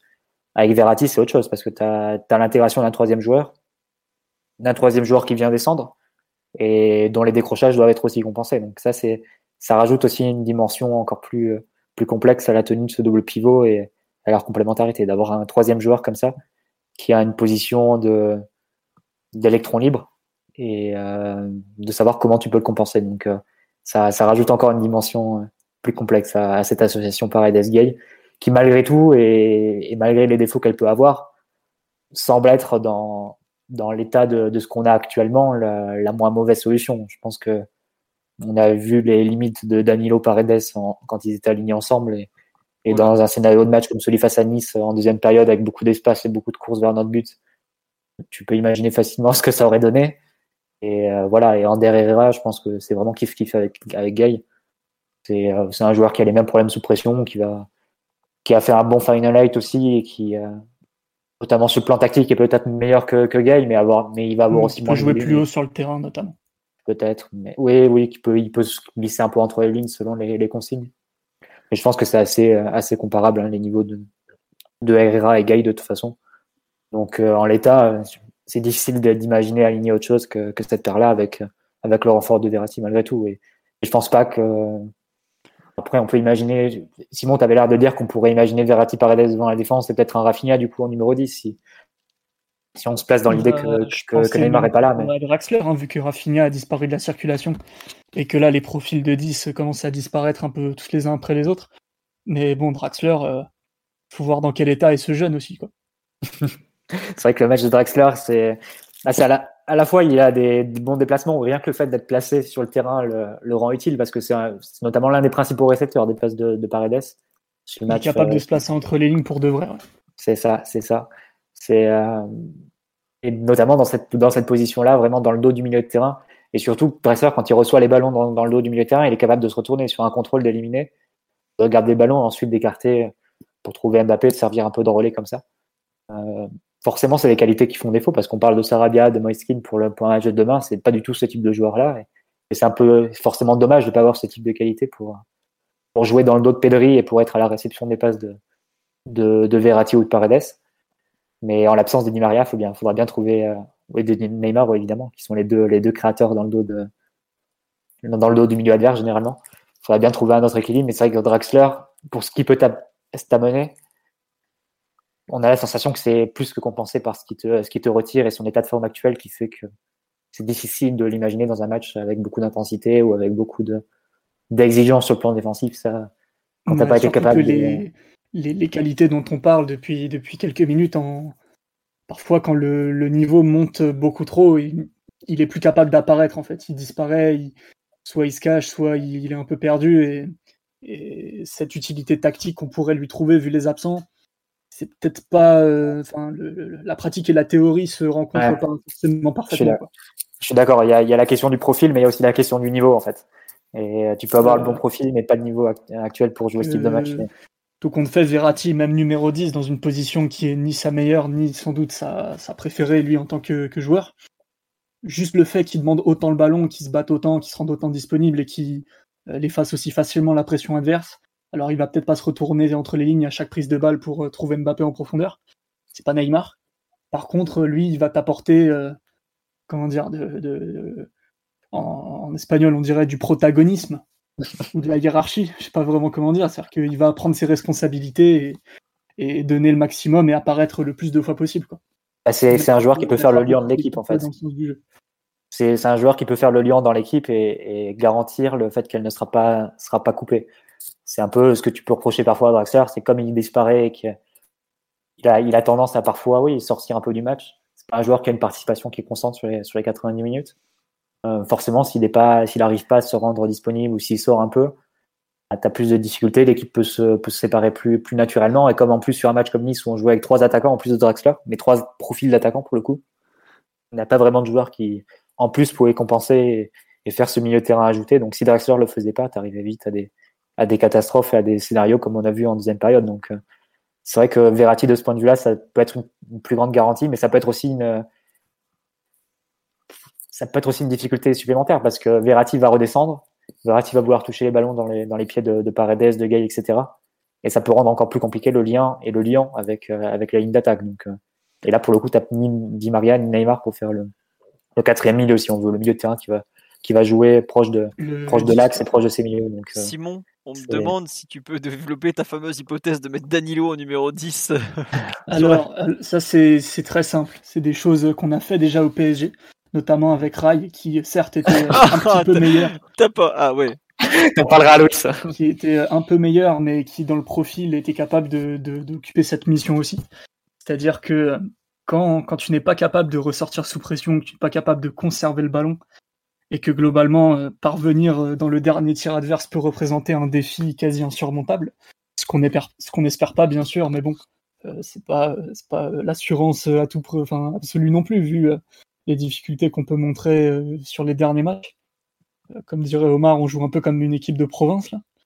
Donc euh, oui, en fait, Danilo, pourquoi Danilo en 10 Tout simplement pour envoyer des longs ballons dans le camp adverse, être sûr d'avoir quelqu'un qui va gagner 80, entre 80 et 90% de ses duels aériens dans une zone où on peut pas, on peut pas parvenir autrement. Et ensuite, avec des déviations, avec un peu, un peu du chaos, un peu du combat à la retombée, gratter des ballons hauts dans le camp adverse, désorganiser un peu forcément la structure euh, défensive adverse qui est obligée de, d'accepter la densité en fait que tu proposes par le jeu long, parce qu'évidemment si tu joues long sur quelqu'un, faut pas qu'il soit tout seul au milieu, au milieu d'un champ de navets, il faut que faut qu'il y ait quand même de la densité et, des joueurs pour, euh, pour comprimer les espaces. Je pense que c'est une option pour sortir le ballon. Beaucoup d'équipes très dignes ont fait ça au cours de bah, l'histoire du foot. Il y a des précédents, euh, il y a des précédents face au Barça. a fait ça non pas avec un 10 très grand qui, pourrait être euh, Fellaini euh, sous Mourinho par exemple, mais plus avec un, un Llorente numéro 9 qui était vraiment un target man capable de, de gagner tous les ballons dans, dans le camp adverse et c'est comme ça qu'il se qualifie en finale de Ligue des Champions. Le PSG a fait ça avec Rai à l'époque où au-delà de, de, ce qu'il pouvait apporter dans le jeu court avec le ballon dans les pieds était quand même une tour assez imprenable dans les airs euh, dans le dernier tiers. Donc euh, écoutez, si Danilo n'a pas vraiment d'avenir ni comme défenseur central, ni comme euh, milieu de terrain défensif au Paris Saint-Germain, pourquoi pas le faire jouer numéro 10 ou, ou même milieu droit milieu droit, il y a un précédent face au... il y a un précédent face au Barça, Philo. C'est Raúl Garcia avec l'Atlético qui avait été mis là par Simeone euh, face à, face à Jordi Alba, qui a gagné tous les duels aériens. Mais je vois 1m85, Raoul Garcia, assez grand. Pas immense, mais assez grand. Donc là, on nous dit pourquoi pas Sergio Rico, 1m95 Non, mais le, problème, c'est que si Draxler était un, était un être humain, euh, on pourrait le mettre un peu dans ce rôle aussi, vu qu'il est vraiment très grand, il doit faire 1m87. Et donc euh, techniquement, euh, ça assure. Je peux dire qu'il peut jouer entre les lignes, qu'il est grand, il peut au moins un peu sauter. Le, problème étant que Draxler au corps à corps n'a pas vraiment d'impact et que euh, il me semble que la dernière saison où il jouait beaucoup, j'avais regardé parce que ça me surprenait que, ce jeune soit aussi grand et n'ait pas beaucoup d'impact dans les airs. Il gagnait un duel aérien tous les quatre matchs à peu près. Et c'est vrai qu'on nous dit, on nous propose d'empiler Verratti sur Danilo pour monter à 100% de, de gagnés. Euh, on nous dit euh, Raoul Garcia, c'est Bilbao, pas Simeone. Euh, non, Raoul Garcia, c'est Simeone, Atlético 2014. voilà. Oui, déjà. Quart de finale à Atlético Barça. Exactement. Une émission sérieuse. Bah non, il est à Bilbao, c'est sûr. Mais avant, il a joué beaucoup à, à l'Atlético. C'est l'un des, L'un des joueurs phares de, de Simeone. La, première ère, euh, enfin, si, on peut dire ainsi, mais la première époque Simeone à l'Atlético en tout cas. Euh, non, par contre, euh, on nous dit El Shaddai en 10, mais il n'est pas dans le groupe. Laissez-le tranquille, ce pauvre El Shaddai. juste sur le, sur le côté droit, là, ce week-end, on a quand même eu un choix. On a eu la, la, relance quelque part de de Florenzi, non, de Kerrer justement au, détriment de, de Florenzi. Qu'est-ce que vous en pensez peut-être de, ce choix que Tourelle a fait euh, de oh, ça y est. J'ai tellement l'habitude de parler et aux deux ans et demi de podcast. c'est le, cri du cœur, Philo, c'est le cri du cœur. bah avec Kerrer, euh, je crois que le cri du cœur effectivement se nomme. Euh, comment dire Se nomme Tilo. se nomme Tilo quoi. Mais Qu'est-ce que vous en avez pensé un peu du match de Kerrer arrière droit comme ça? Bon, déjà, on est forcément beaucoup mieux que dans l'axe, puisque bon, il faut éloigner cet homme parfois un peu dangereux des, secteurs où les, les erreurs se voient vite. Euh, on nous dit qu'il a passé la moitié de son match à quatre pattes. Oui, mais. La moitié, la moitié de sa carrière au PSG à quatre pattes. et déjà à Schalke, hein, souviens-toi. Il y a un... Ce jeune a des problèmes de cramponnage. ce, jeune Tilo n'est pas très bien cramponné, on dira. Mais euh, non, franchement, je trouve c'est un choix qui est quand même qui est pas pas inintéressant parce que bon, il, il en avait pas il avait pas non plus énormément de possibilités, mais il aurait pu mettre par exemple euh, Herrera sur une partie de match arrière droit, il l'a pas fait. Dagba est blessé, mais il aurait pu faire rentrer euh, Florenzi plutôt que. Enfin, il aurait pu remplacer euh, au bout d'un certain temps, mais. À la base, c'était pour, pour opposer Florenzi aussi. Oui, oui, c'est ça. On est d'accord. Vraiment le, le départ, mais je sais pas s'il est vraiment rentré dans la course comme latéral droit potentiel titulaire. Je sais pas. Après, j'avoue que je suis un peu euh, perplexe des derniers matchs de Florenzi. Il a été bon à Caen, faut au moins lui reconnaître ça. Mais bon, euh, être bon à Caen, c'est pas vraiment une, euh, un gage de, sûreté. On sait qu'il a quand même quelques soucis de, pour, pour décoller, sur les 5 premiers mètres notamment. Est-ce que. Enfin, j'avoue que j'ai été un peu surpris de, que. En fait, qu'il fasse tout le match arrière droit comme ça. Je pensais qu'il aurait. Bon, on me dit c'est vrai que Florendi a 60 minutes d'autonomie. Est-ce que c'est pas justement peut-être une façon de le préparer parce qu'il va devoir finir le match à Barcelone, par exemple? Euh, On nous dit pourquoi Pochettino ne parle plus de Pembele? Parce que Pochettino. Euh, ah, je, oui, oui, oui, euh, je crois que nous avons presque la famille Fernandez avec nous. On a vu quelqu'un, Omar. Je ne sais pas qui c'était, mais on a vu quelqu'un. c'était Simon. Ah, c'était Simon, d'accord. oh on est dans un niveau technique extraordinaire. Non, mais est-ce que vous pensez par exemple que le, la possibilité de voir, euh, comment il s'appelle? Kerrer finir le match, par exemple, peut-être pas le commencer, est, réel euh, par rapport à ce qui s'est passé ce, ce week-end, Mathieu ou, ou, Simon notamment? Ça voudra dire qu'on cherche à tenir le score, ce sera plutôt une bonne nouvelle, mais en dehors de ça, je sais pas. Mais... Ouais, et Pembele a le Covid, je sais plus si je vous l'ai dit ou pas, mais c'est pour ça. Dagba est blessé, donc euh, bon. Ah, Doumbé pense effectivement que ça peut être ça. Je sais pas, je, suis un peu perplexe sur le match de Thilo parce que je trouve qu'il a fait des plutôt une bonne première mi-temps, mais la deuxième mi-temps où il se fait prendre physiquement au duel par Amin Gouiri, je comment dire, j'étais attends, depuis quand Amin Gouiri euh, te te domine alors que tu es censé faire 30 euh, kilos de plus que lui quoi? Donc bon. Je sais pas, toi Mathieu, t'es pas du tout convaincu. Tu te dis que c'était juste un épisode d'un samedi après-midi. Euh. Non, mais ils vont, il y aura forcément d'autres occasions de voir Kerrer à droite parce que Florenzi va pas faire tous les matchs. Et, je pense que aussi le, moins on verra Dagba, le mieux ce sera. Mais euh, bah, pour après, on peut dire aussi la même chose de Kerrer, c'est ça le problème. Mais voir de Florenzi aussi, hein, tu sais. Florenzi aussi. non, mais ça peut être une idée de le relancer à droite. Je, je partage en tout cas ton avis quant au fait que dans l'axe en tout cas en ce moment, avec cet état de forme et, cet état de confiance, ça paraît, euh, ça paraît compliqué et ça, ça amène nécessairement des, gros déséquilibres sur la ligne arrière qui, n'a pas besoin de ça. Donc, euh, mais je pense qu'on risque de le revoir après sur le match de demain. On peut, vous voyez, en cours de match, on a besoin de tenir le score, toujours pareil, hein, avec RR, les limites techniques qu'on a vues lors du Final 8, c'est difficile de les, de les gommer et d'imaginer qu'il va, bah, qu'elles ne seront pas aussi anti-compétitives en Ligue des Champions. Hein. Est-ce que ce serait pas Florenzi notre numéro 10 en fait? Mais qu'est-ce qu'il raconte lui? Ah, Je suis en train de faire la liste des joueurs plus habilités que Verratti au poste et en fait ils sont énormément au PSG. Oh pas forcément en termes de talent bien sûr, mais en termes de, profil et d'historicité quoi. Non mais excusez-moi mais il y a Omar qui est en train de nous raconter les aventures qu'il vit actuellement et c'est un peu on vous expliquera peut-être un jour, mais je vous jure que si Louis arrive dans le podcast, vous allez pas regretter parce qu'il y a un mec qui se donne à fond pour ça. Euh, euh, non, mais sur Flo, enfin, Florenzi numéro 10, Simon, faut, faut que tu arrêtes quand même là, au bout d'un moment. Euh, ah, il était un fan sur le live. En vrai, par contre, mettre Kerrer pour blinder le côté droit face, face aux, terribles attaquants barcelonais et Florenzi milieu droit à la place de, de Sarabia, en vrai. Ah, le problème, c'est que, et là, il faudra le demander à Louis si, Omar arrive à lui créer son adresse mail pour pouvoir télécharger Discord. Mais euh, c'est un, peu, un peu le dilemme que tu as. C'est est-ce que tu, pars sur l'idée de, vraiment défendre ton côté droit et te dire, euh, voilà, il faut absolument limiter la passe de Messi vers, Alba. Alba, tu sais qu'il va faire X allers-retours dans le match et qu'il va, il va te poser des grosses difficultés à ce niveau-là. Bien, au contraire, est-ce que tu te dis, euh, on, va, on va mettre sous pression le côté, le côté gauche du Barça, du coup notre côté droit, et on va vraiment les attaquer.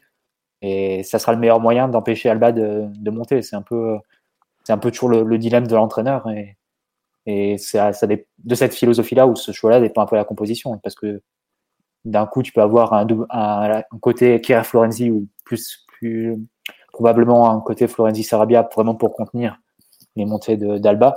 Ou bien au contraire, euh, jouer le tout pour le tout dès, le début avec Moiskin. Ça peut être aussi, ça peut être aussi euh, l'autre option et c'est visiblement le seul balotage qu'il y a dans le, dans le 11 vis-à-vis de demain. Donc ça, faut voir quelle est ta philosophie et comment tu vas approcher le fait que cette, cette fameuse passe de, de, Messi pour Alba et le fait que le côté gauche du Barça, forcément, c'est, c'est un côté qui est, qui est extrêmement fort et qui est extrêmement productif dans leur attaque. Donc, de, de la façon que tu auras d'approcher, de, d'aborder la défense de cette, de cette passe et de ce côté-là, euh, dépendra le choix des, des, hommes ensuite. Mais bah, moi, comme ça, si, si je dois deviner, je pense que ça sera bien. Ah, excuse-moi, contre Alaves, c'était le, le, milieu droit qui devait suivre toutes les montées de, de l'arrière gauche qui était Firpo, au point que du coup le 4-4-2 devenait vite un 5-3-2 en fait. Quoi? Mais c'est toujours comme ça. Hein. Quand tu veux défendre sur Alba, le moyen le plus, le plus simple, entre guillemets, c'est de faire descendre ton ailier et de le faire jouer à hauteur de ton latéral. Comme ça, tu as ton latéral, tu peux recentrer. Mais euh, une question qu'on me posait sur live, qui c'est l'ailier gauche du, du Barça? C'est euh... Griezmann.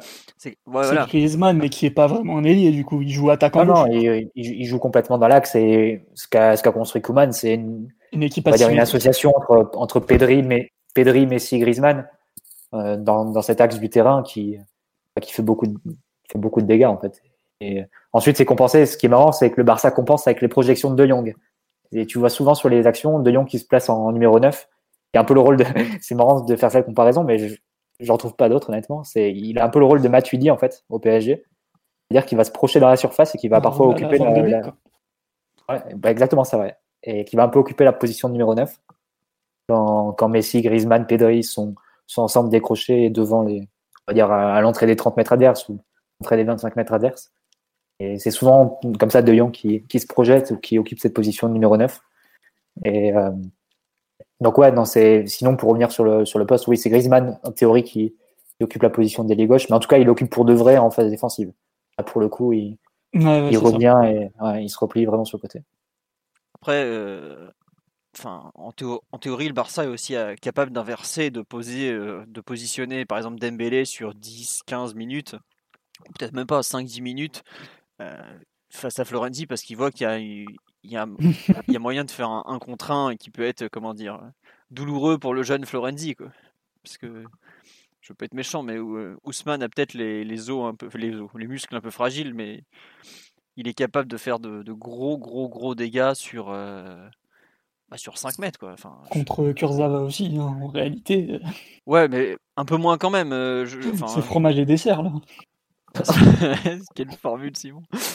moi, je vous avouerai que la gestion des deux ailiers, enfin Griezmann, ça va être une question, il va falloir gérer ses déplacements. Et... Ah, mais l'ailier gauche, c'est Alba en réalité. T'as Ousmane d'un côté, Alba de l'autre, et les autres, ils sont dans l'axe. Ouais, mais Florenzi, Alba, en théorie, tu le vois venir de loin. quoi. Euh, J'avoue que Florenzi comprend les déplacements de Griezmann. Il a des défauts, mais il est, il est pas bête sur un terrain Florenzi, heureusement. Euh, en revanche, euh, si t'envoies Dembélé, même arrêté, euh, bon c'est un peu compliqué, on va dire. T'es pas tout à fait, tout à fait, tout à fait dans le, dans le même rapport de force, quoi.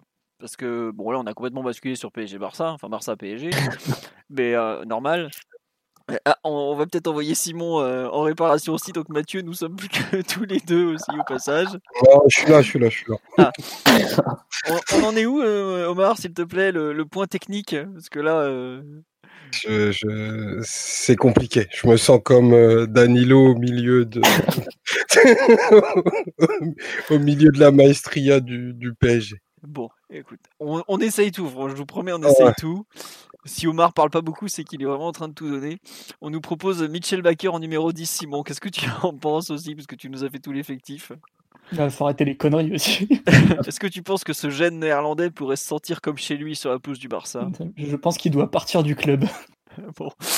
Euh, qu'est-ce que je veux dire? Non, euh, sur le sur les postes de latéraux, justement, on a parlé un peu de, bah, donc à droite, un peu de, Florenzi qui sera très probablement titulaire, au dépend de, de Kerrer, même si on n'est on pas sûr que le que, comment que l'Italien plus très jeune fasse 90 minutes, surtout qu'il a un peu de, mal à enchaîner. Est-ce que vous pensez à gauche finalement que Kurzawa est si si sûr que ça de débuter Je pense notamment au fait qu'on a vu par moment Diallo arrière gauche titulaire, pas titulaire justement arrière gauche euh, de fin de match contre euh, Marseille de mémoire, Angers aussi. Est-ce que vous pensez que ça peut être une possibilité euh, pour ce match justement de, voir un peu le comment dire le bah, une surprise quoi tout simplement à ce poste-là je sais pas Bon, Simon doit, être, doit, parti, doit être parti en train de réparer. Il doit rester que Mathieu, non?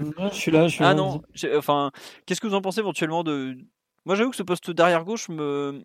Tu mettrais Diallo, Philo Non, je sais pas qui je mettrais, mais en revanche, je pense ah, que. Non, non, mais c'est une possibilité qu'on a complètement. Euh...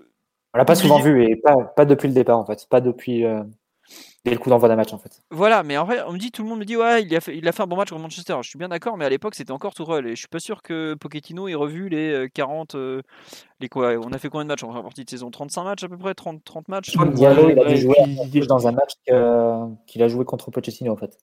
Un Tottenham Dortmund en huitième de finale. L'année avant. Oui, oui, t'as raison, il jouait arrière. Parce qu'il jouait, il arrière gauche. Ouais, et puis il avait été plutôt bon de, du souvenir que j'en ai. Je sais pas, j'avoue que je suis euh, un peu perplexe face à face à, ce choix que doit faire Pochettino. Euh, donc voilà. Euh, oui Omar, euh, complètement ok pour là. On va prendre Louis par téléphone. Je sais pas comment ça va marcher techniquement. Je sais pas comment on va s'en sortir, mais ça va être exceptionnel encore. Ah, ce serait pas un vrai podcast s'il n'y avait pas des, gros soucis techniques.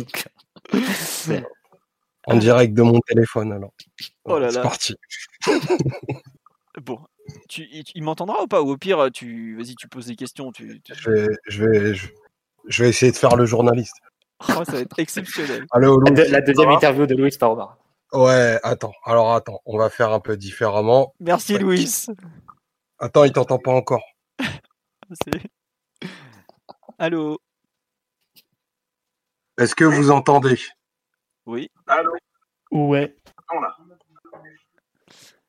Allô ouais, vas-y Omar, c'est bon, on entend euh, à peu près. Euh, j'ai monté le son. Ça vous, entendez, vous entendez à peu près? Salut Louis, et bah merci d'être là.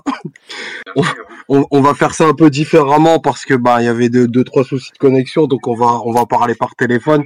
Euh, l'idée du coup c'était un peu d'échanger sur le Barça parce que bah qui d'autre que toi connaît bien cet adversaire, savoir un petit peu comment bah déjà ton ressenti sur euh, sur l'équipe, sur le PSG, ce que tu as pu voir du Barça et comment comment on peut aborder ce match-là.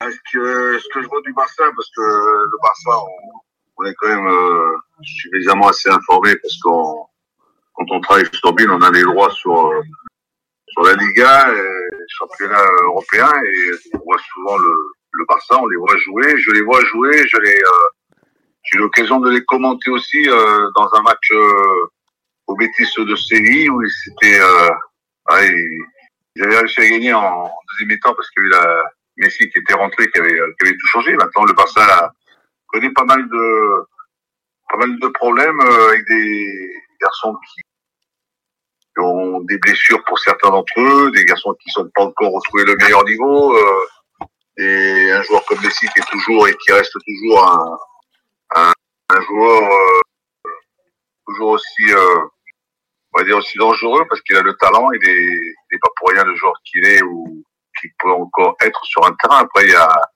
il y a des garçons français qui sont dans l'équipe, il y a des Griezmann, il y a des Dembélé, Dembélé qui est en train de, de, retrouver une, une meilleure, euh, on va dire qu'il est de mieux en mieux. J'aime beaucoup le, ce côté de Dembélé. Après, tu as euh, l'anglais qui est un peu un peu plus en difficulté. On dit qu'on aimerait tous le, le, revoir à son meilleur niveau et il traverse une petite période de, de, en termes de reprise. Mais voilà, c'est ça.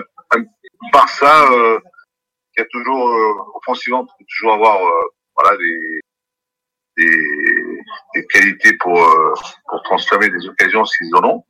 Et ensuite, tu as euh, des problèmes sur le plan défensif parce que c'est une équipe qui qui défend pas très bien, qui a toujours euh, peut-être une volonté de, de faire du jeu, d'être en possession de balle. Et après, il y a dès que tu récupères le ballon, tu peux leur poser pas mal de problèmes. Tu, tu penses que c'est vraiment sur cette phase-là où ils sont le, le plus prenables?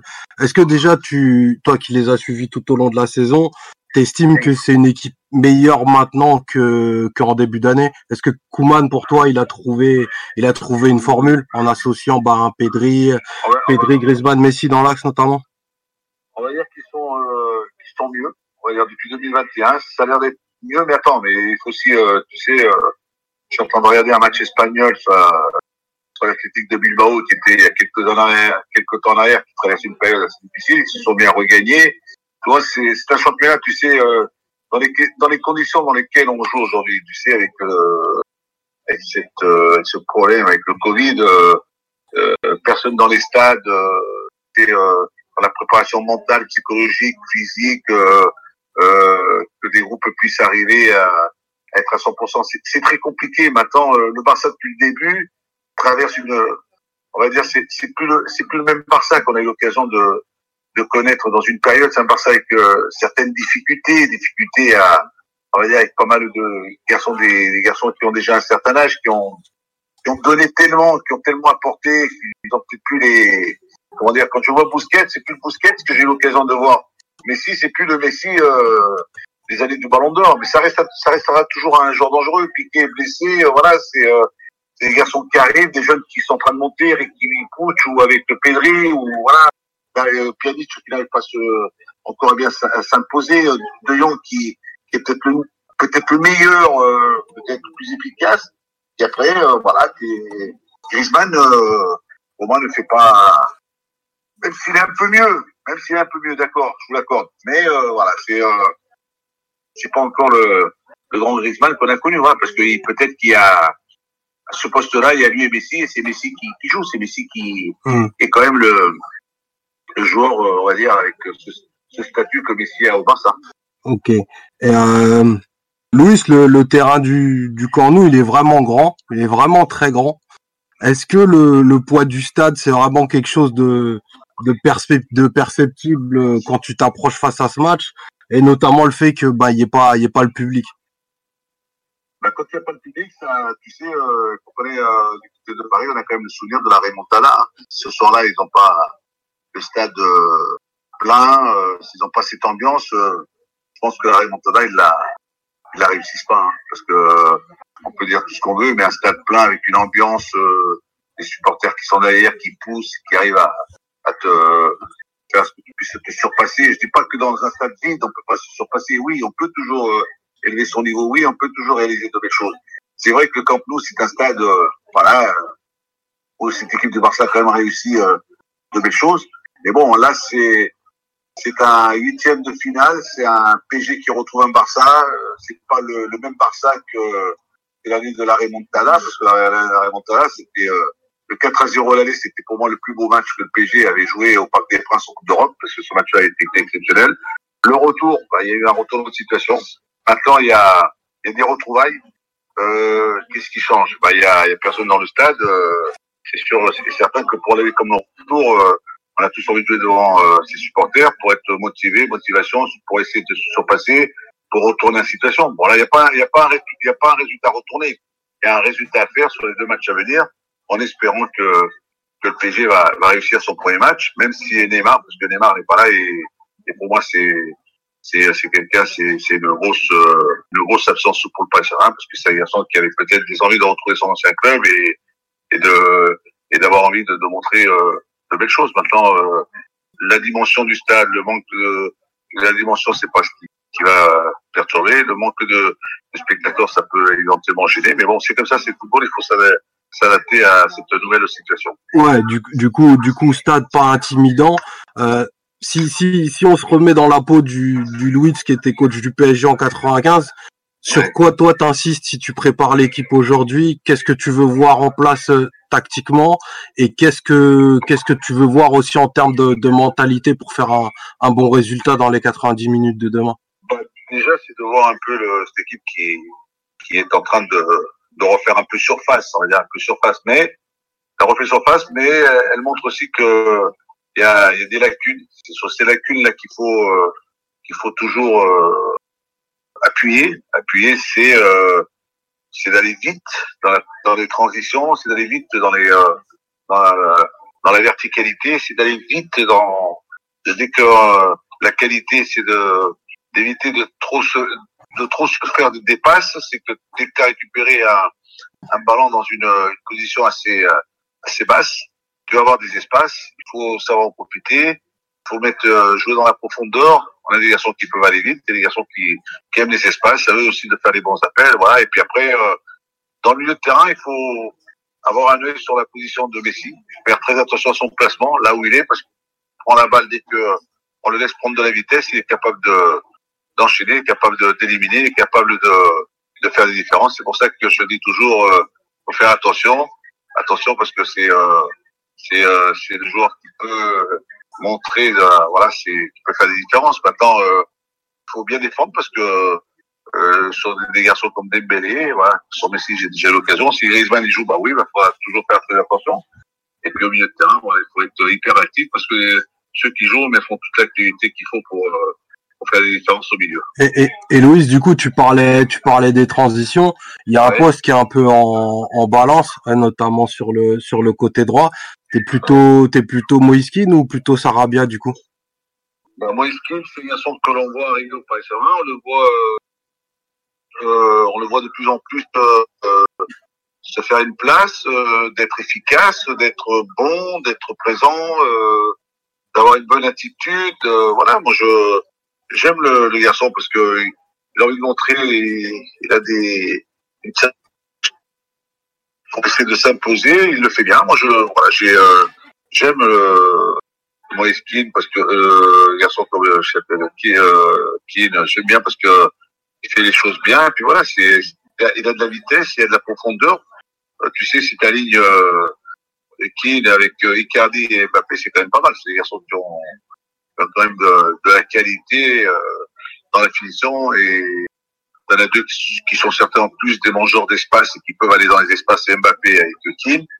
Et Icardi, si tu arrives à avoir des ballons dans la surface, sauf que Icardi, ces derniers temps, il commence à montrer une certaine efficacité dans la surface de réparation. Moïse Kid, il te rappelle pas un attaquant que tu avais euh, dans les années 90 euh, Lequel? Ton avant-centre à l'époque. C'est pas. Ah bah, Georges. Un non, peu quand même. Non, non, non tu trouves pas euh, non, c'était quelqu'un de qui, était, qui avait un profil euh, beaucoup plus posé, beaucoup plus euh, tranquille et moins exubérant. Quoi. enfin, techniquement, je pense que c'était. Euh, ouais, Georges, c'est plus fort. Et c'est peut-être un, un, garçon d'espace, d'appel, de profondeur. Voilà, c'est euh, c'est pas lui qui va prendre le ballon et qui va te faire l'action que Georges avait fait contre le Bayern de Munich à Munich. Quoi. Ah, pas, ça c'est sûr. Il y, il, y, il y est pas encore. Il y est pas encore. Ouais, non, mais je pense pas. Non, parce que ce qu'il faut dire, c'est que chaque, chaque, euh, chaque attaquant a toujours un profil différent et et t'as des garçons qui sont plus euh, statiques, d'autres beaucoup plus mobiles, beaucoup plus euh, que d'autres. Voilà, et celui-là, il, il est, euh, c'est un garçon qui a cette capacité, cette qualité à, à être performant et a la j'aime bien, j'aime bien son, j'aime bien son style à ah, Le style, la personnalité, la ouais. capacité à, à faire beaucoup ouais. d'appels à vide.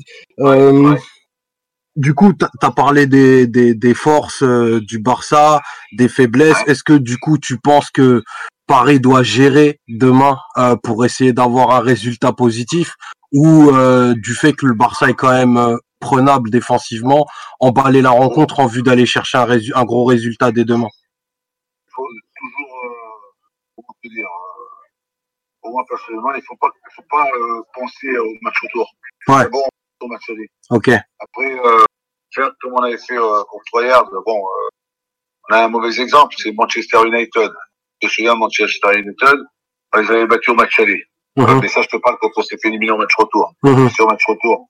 Alors, on gagnait en Manchester, on avait, parce qu'ils ils étaient venus avec une équipe, euh, on va dire, une équipe, euh, amoindrie. On va dire, amoindrie, avec pas mal de blessés, pas mal de suspendus. On avait pensé que ça y est, c'était fait, c'était, euh, c'était, on était qualifié du côté du Paris Saint-Germain, on s'est laissé un peu, euh, tu sais, euh, on a descendu euh, en termes de motivation et de et d'envie.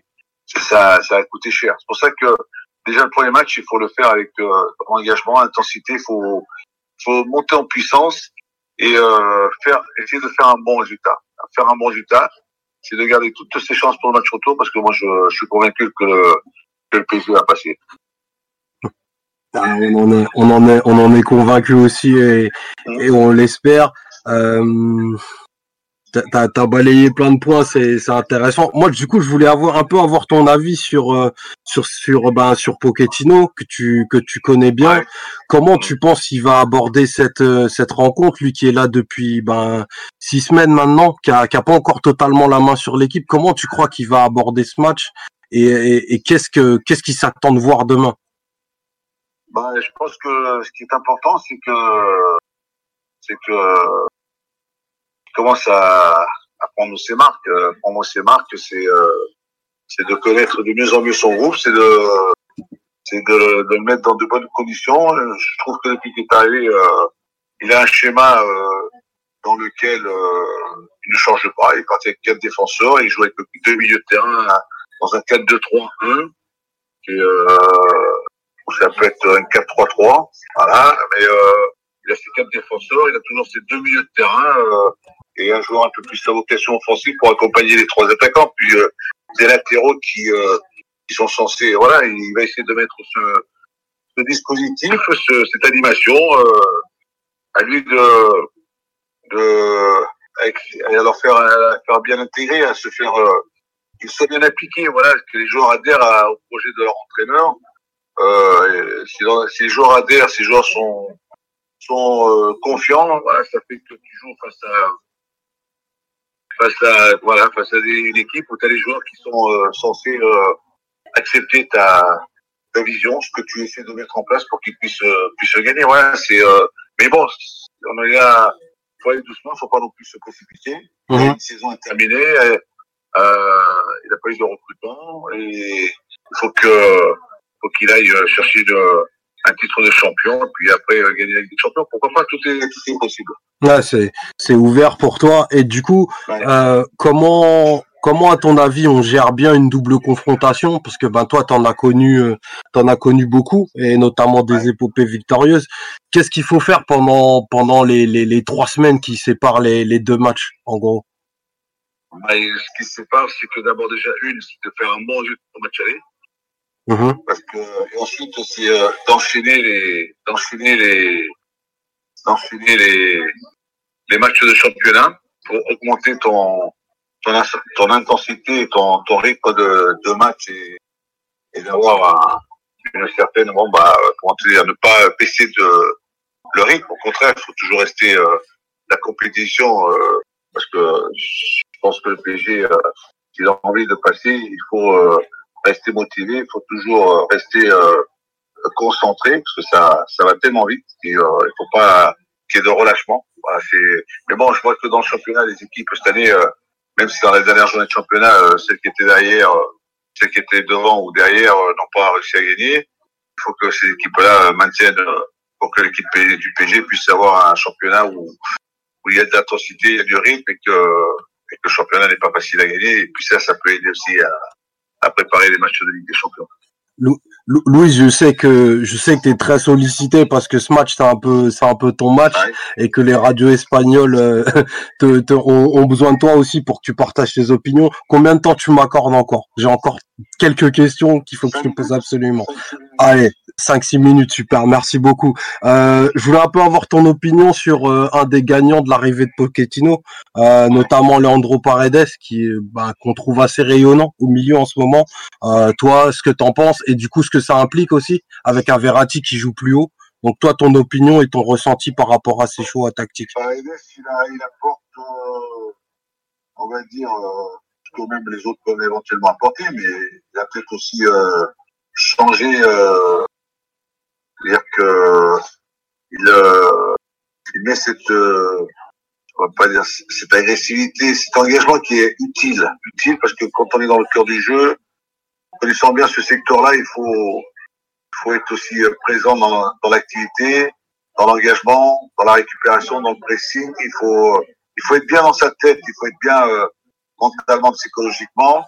Et Paredes, Paredes le fait. Paredes, alors, il, de temps en temps, on, on peut lui demander attention doucement, mais c'est pas grave. Moi, je préfère. Je préfère toujours euh, avoir un, joueur qui, qui, garde son son intensité, qui garde son engagement. Après, euh, qui, qui se maîtrise, d'accord, il est assez grand pour le savoir, mais c'est bien parce qu'il montre que il est, il est motivé, il y a de la motivation dans, dans ce qu'il fait, dans le jeu, puis euh, techniquement, c'est un garçon qui a, cette qualité de passe, qui voit vite, qui voit assez rapidement vers l'avant, qui peut, il a pas besoin, c'est pas qu'il il dégage de la sérénité, il dégage toujours un, calme, tranquillité euh, pour euh, donner à tout le monde voilà cette tranquillité quand euh, il faut être dans la ressortie du ballon. Tu sais, ressortir le ballon. Aujourd'hui, quand il y a les, le pressing qui se qui s'instaure, euh, quand lui ou Verratti, bon bah on les sent qu'ils sont pas. Même Gay, j'adore aussi. C'est dans sa, il est en train de retrouver ses jambes, il est en train de retrouver sa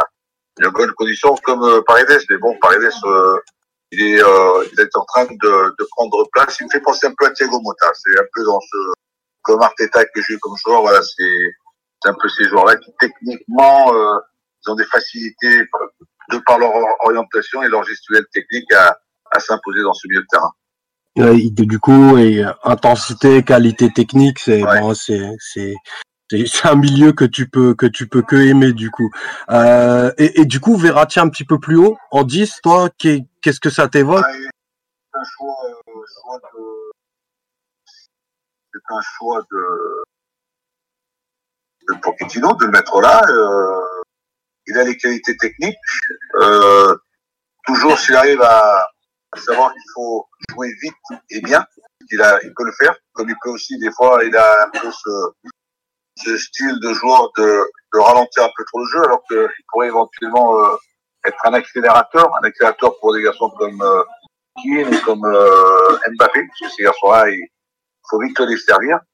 Et, moi, je trouve que là où il l'a positionné, ça peut, ça peut lui convenir à, à Verratti parce que j'ai l'impression qu'à ce poste-là, il lâche plus vite le ballon et, et qu'il arrive à, il y a des relations qui se créent, il y a des, des, voilà, des relations entre les uns et les autres, voilà, a des, connivences entre joueurs parce que dès qu'on sait qu'un un joueur comme Paredes ou Verratti touche, on peut tout de suite euh, demander à ceux qui sont demandeurs, demandeurs des mangeurs d'espace, comme Santine ou euh, Mbappé, c'est dans les espaces parce qu'ils savent que Paredes ou Verratti, ils ont cette qualité de passe qui peuvent éventuellement, comme dit Maria, euh, les mettre dans de bonnes dispositions pour marquer un but.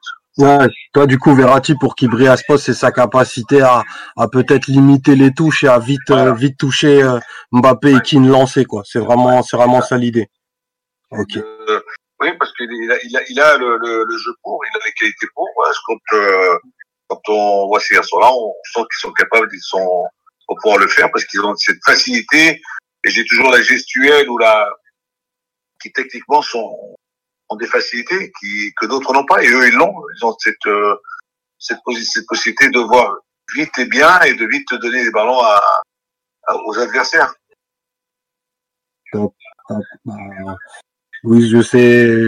On a, on a, on a balayé plein de trucs. Je vais, je vais pas te prendre plus de ton temps. Je peux que te, que te remercier pour euh, bah, d'être là, pour ta simplicité. J'ai une dernière question que j'allais oublier et je suis obligé d'en parler du coup. Euh, toi, tu as éliminé le Barça. Euh, Est-ce que c'est le plus grand moment de ta carrière?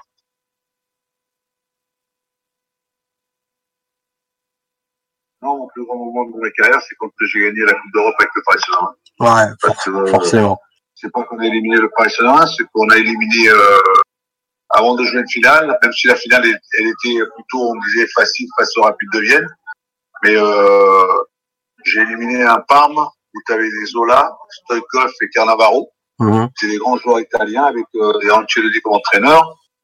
Et après, on a éliminé le Super Deportivo. C'était un grand club à l'époque euh, avec une euh, avec beaucoup de Brésiliens, Bebeto, tous les Brésiliens qui avaient du côté du CEPO. J'ai beaucoup aimé ces deux ces deux éliminations, même si celle du Barça, elle est, euh, elle est spéciale. Elle restera spéciale parce que c'est le, on avait éliminé, euh, j'étais pas là, euh, l'entraîneur Arthur Georges avec Antoine Camboré qui avait marqué ce fameux but de la coupe de la tête, c'était contre le Real de Madrid, mmh. le Real de Madrid. Et puis moi, après avoir éliminé le Real de Madrid, l'année d'après on a éliminé le Barça. Voilà, les deux grands. Et puis après, c'est dommage que que Ricardo n'ait pas pu les battre en finale de la Coupe des Coupes euh, l'année d'après. J'aurais bien aimé que Ricardo la gagne aussi la Coupe d'Europe. Mais bon, mon meilleur souvenir, bon, c'est euh, c'est c'est ça en Coupe d'Europe. Euh, éliminer le, le, Barça de Croc, c'était euh, c'était vraiment un c'est un, grand, on va dire, un grand moment qu'on a vécu au Parc des Princes. Et puis pour les joueurs et pour nous tous, pour le club, c'était une, une progression dans la dans les compétitions européennes. On avait déjà gagné. Voilà, on était contents, on était heureux. Bah, top. Louis, merci beaucoup. Merci, pour ta gentillesse et ta simplicité. Merci, Louis. Ciao. Ciao, ciao. Au revoir. On t'aime. Bon. je ne sais pas exactement s'il nous a entendu. Enfin, en tout cas, un immense merci Omar d'avoir assuré euh, l'interview. On a transmis un peu les questions à la volée. Euh, c'était un peu technique. Vous avez pu constater qu'on n'était pas de. Comment vous dire? On a réinventé. Non, c'est Louis, Louis Simons aussi. Ah ouais, ah, je t'avoue que la, comparaison Paredes-Arteta, euh, que je n'avais pas vu venir, mais il y a plein d'éléments, c'était super intéressant. Ah, c'est les, fulgurances de, de Luis.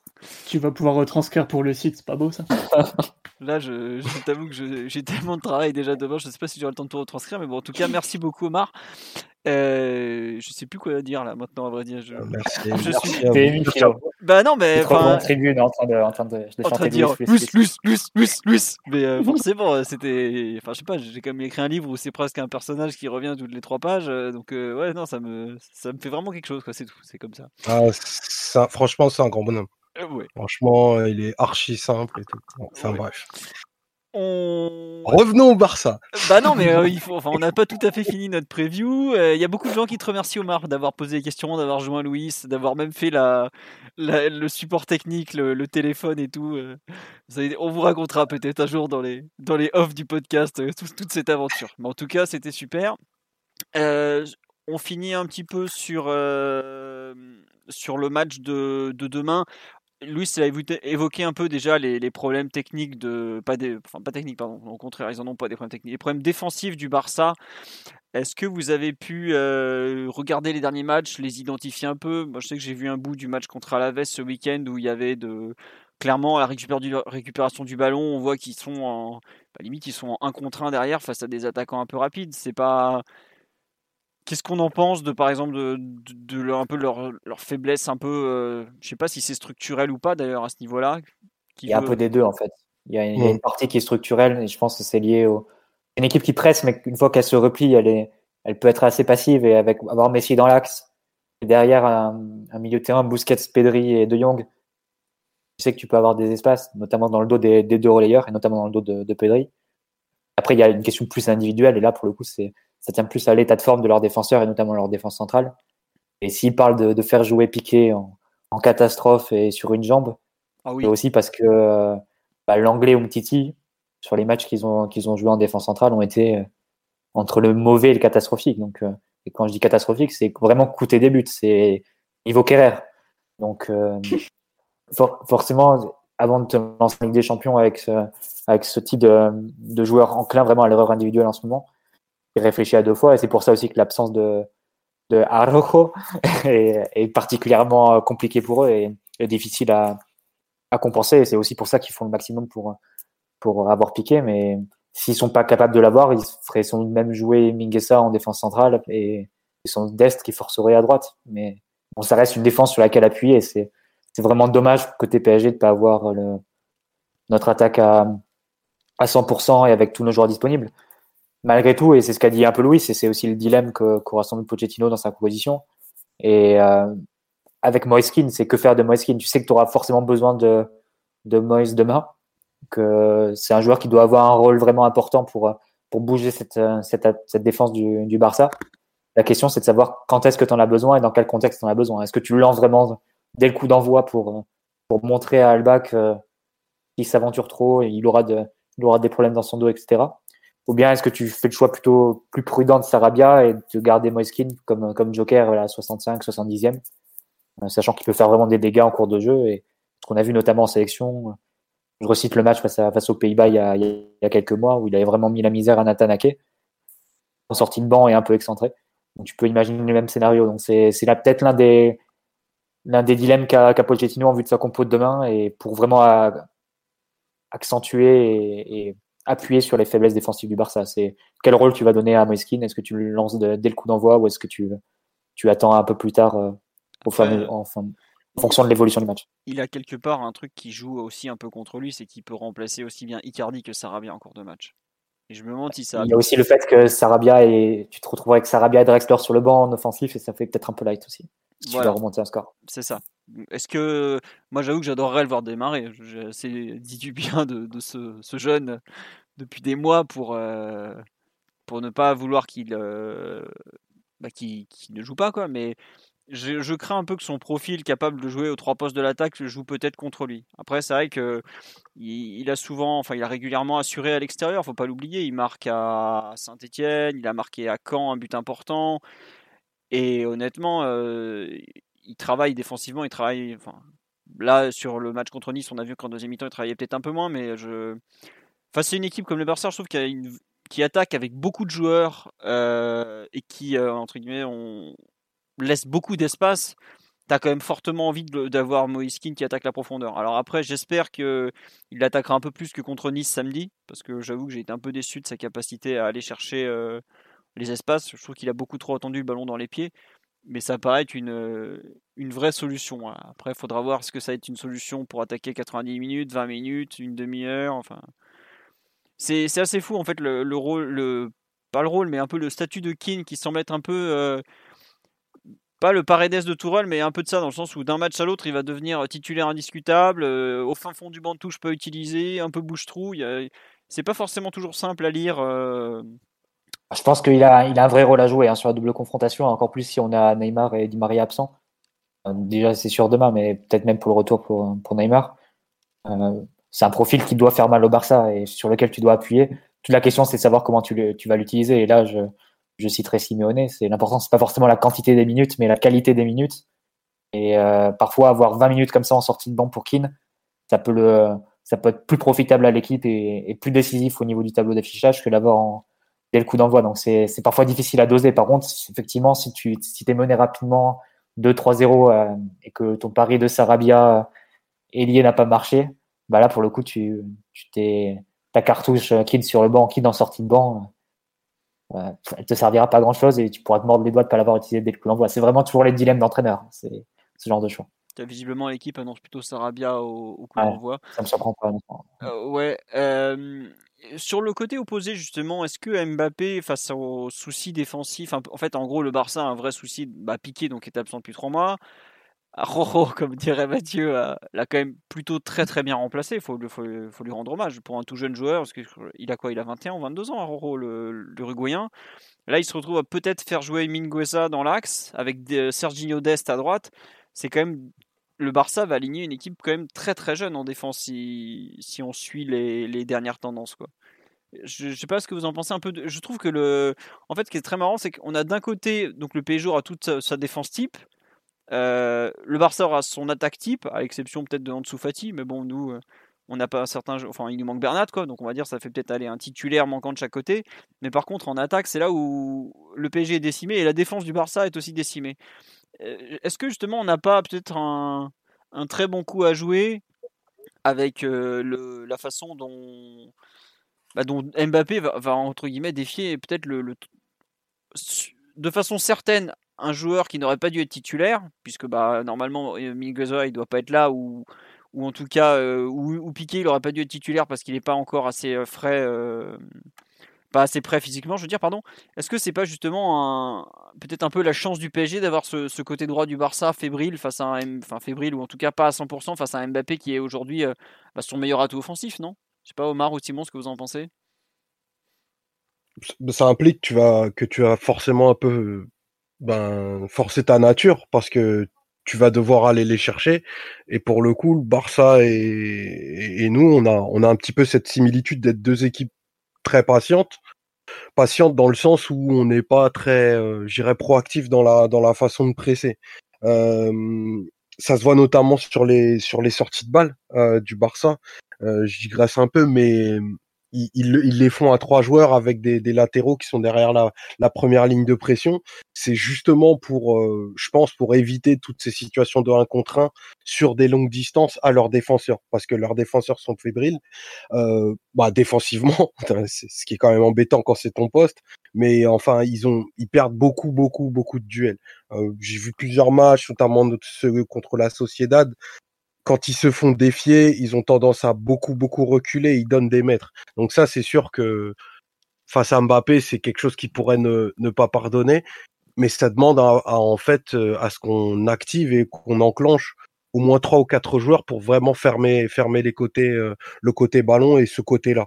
Donc ça c'est une donnée importante du match parce que celui qui va se livrer va un petit peu se dénaturer et tu donneras forcément des munitions aux autres parce que quand ils dans l'axe, le Barça, ils construisent régulièrement leur action à, à 4.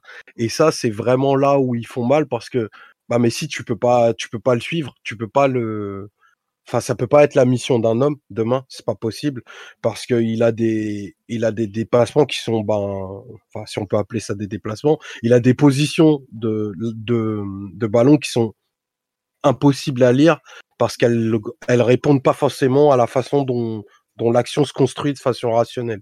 Euh, il peut profiter aussi bien des, des, projections de De Jong que de la largeur que va donner euh, Dembélé pour lui être à, euh, à 40 mètres à l'opposé.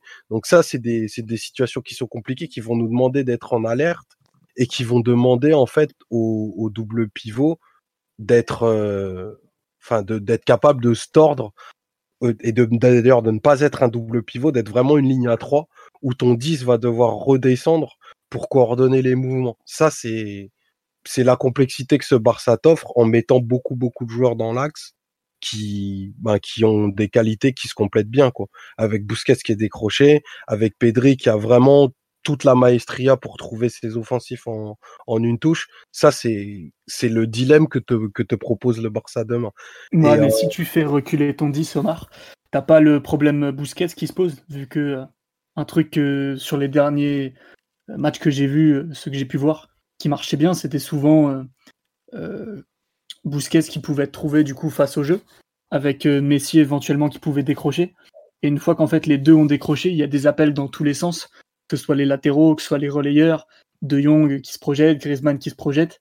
Et, eux après ils peuvent trouver très facilement la profondeur, ou en tout cas te faire euh, perdre, perdre des mètres, te faire reculer.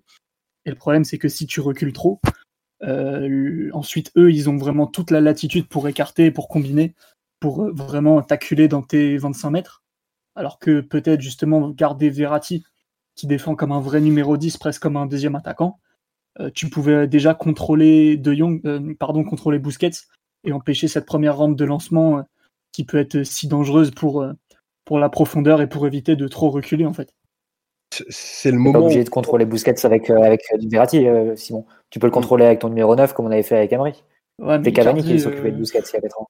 Ouais, mais déjà qu'il y a une relance en, en 3 plus 1, côté Barça avec les deux centraux et un latéral plus Busquets devant eux, ça fait quand même beaucoup de joueurs libres si tu mets. c'est pas, pas dit si c'est. Si, tu mets Icardi sur Busquets, trois joueurs libres derrière lui, et Verratti qui doit un peu contrôler du coup euh, cette zone un peu plus reculée où, il y aurait Messi ou, De Jong, euh, ou Griezmann, pardon, c'est un peu. Je sais pas, je, pense que ça te ferait quand même beaucoup reculer de faire ça. Après, après, il doit forcément y avoir un, parti pris. Euh, pour moi, le, le, entre guillemets, la salle des machines, elle se situe dans la zone où, où Pedri peut trouver facilement Messi face au jeu.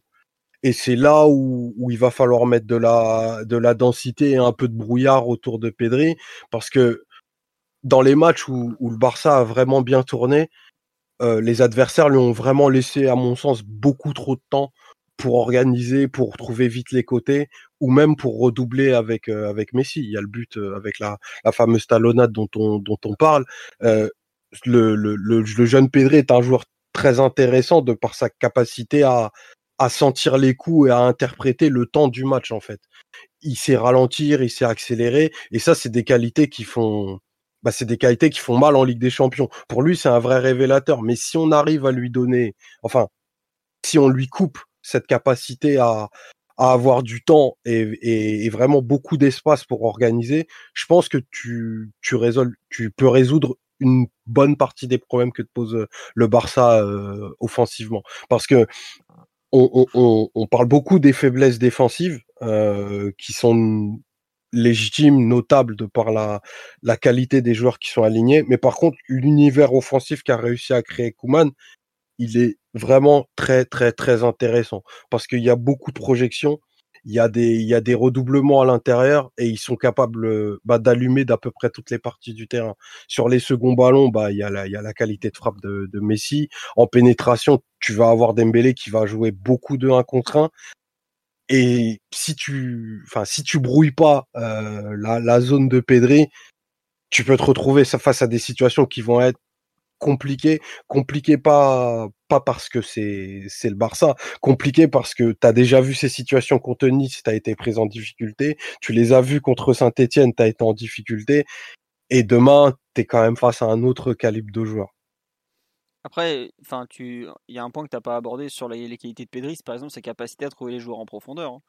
Parce que ce week-end encore, ce qui donne, un, je sais plus si le but est refusé ou pas, mais il a un certain talent, ce jeune homme. Hein. C'est un, joueur qui se déplace très bien en plus. Et pour le PSG, ce qui va peut-être dans le sens d'un match ou d'attente ou d'un bloc un peu plus bas, c'est de limiter la, zone qui est entre notre défense et notre milieu de terrain pour limiter l'espace d'action que qu'on va laisser à Pedri, à Griezmann, à Messi, qui sont trois joueurs qui sont euh, excellents quand ils, doivent se balader comme ça entre les lignes. Et ça peut aller dans le sens d'un repli peut-être un peu plus bas et d'un bloc parisien un peu plus attentiste.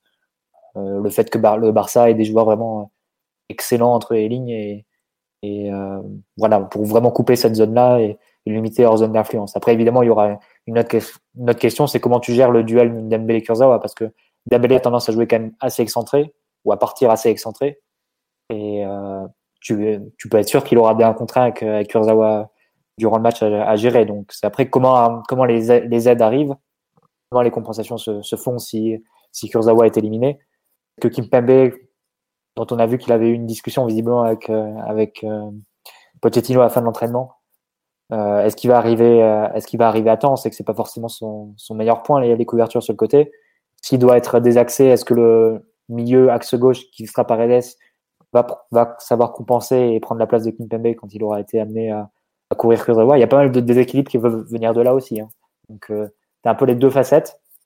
Le jeu entre les lignes du Barça et, aussi son jeu sur les côtés, à fois Alba évidemment sur le côté gauche et, le côté droit qui, qui va naître du fait que Mbappé va pas forcément suivre et, euh, toutes les actions. Donc, euh, comme l'a dit Omar, le, Barça offensivement, c'est vraiment une équipe à craindre qui a beaucoup progressé.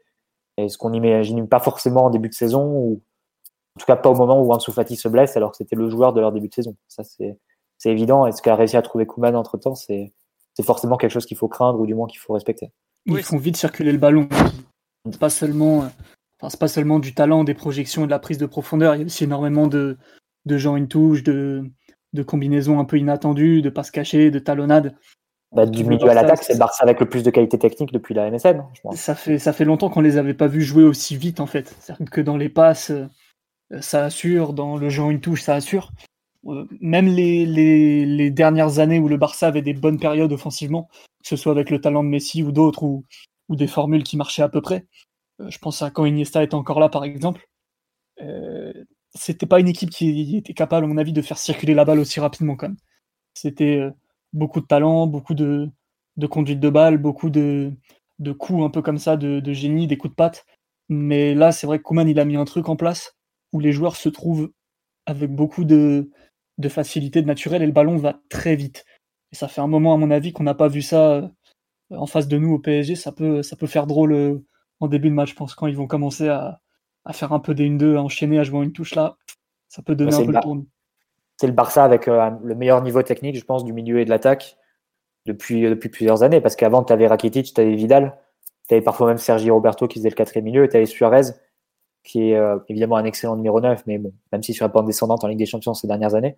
Mhm. Et là, c'est remplacé par Griezmann, qui a forcément une autre capacité à, à connecter, à s'associer. Donc, du milieu à l'attaque, forcément, le Barça, c'est d'un autre niveau technique que le Barça un peu, un peu lent, ronronnant et, ouais, et, très plat, très peu dynamique avec la balle qu'on a vu, euh, grosso modo, l'ère post-MSN, l'ère Valverde 7 C'est globalement une équipe, enfin, quand, par rapport au tirage au sort sur les trois derniers mois, la plus grosse évolution, elle est au niveau de mmh. l'attaque. Globalement, euh, Kuman a trouvé, je ne sais pas s'il a trouvé son équipe, mais il a en tout cas au moins trouvé une façon d'attaquer, des positionnements qui arrivent à, convenir à tout le monde. Et c'est c'est pas un hasard si globalement tous les joueurs offensifs arrivent à être bons.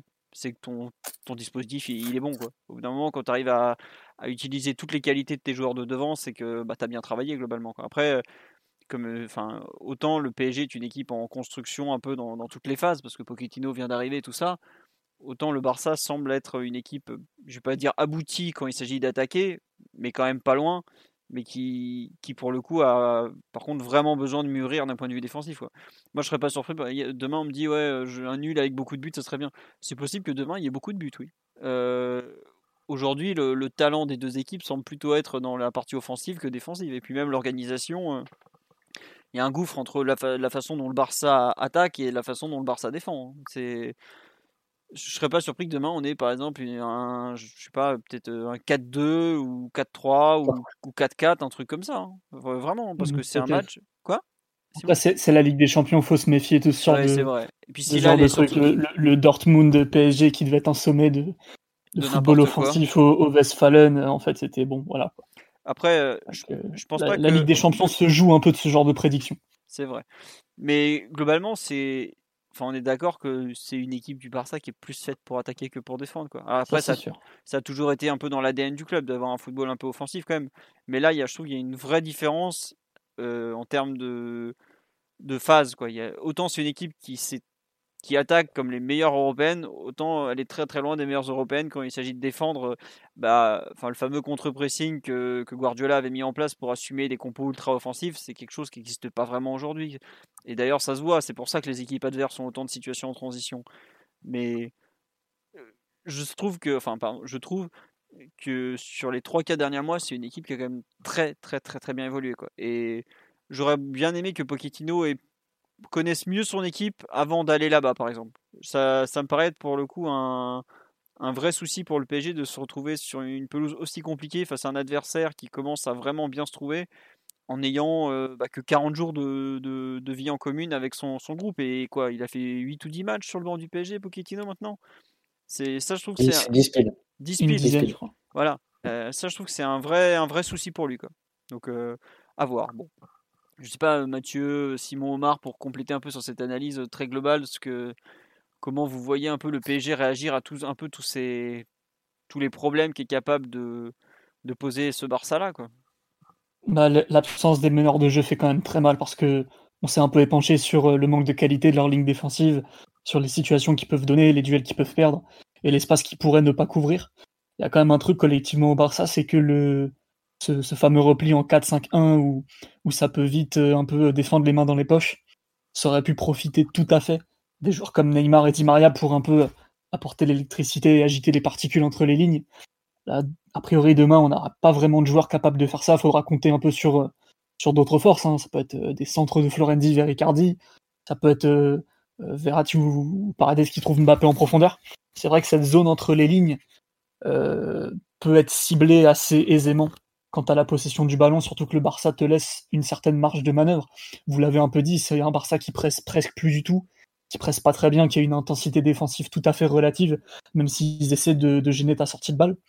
Donc c'est vrai que de ce point de vue-là, c'est très très gênant de ne pas avoir un vrai meneur de jeu capable de, verticaliser entre les lignes. Et, pour ça, avec Mathieu, pendant notre joute de tout à l'heure, on, s'amusait à imaginer Draxler, mais c'est un peu un profil comme ça qui, peut embêter le, Barça dans le dos des milieux et, dans des zones que Busquets ne peut plus du tout contrôler. Quoi.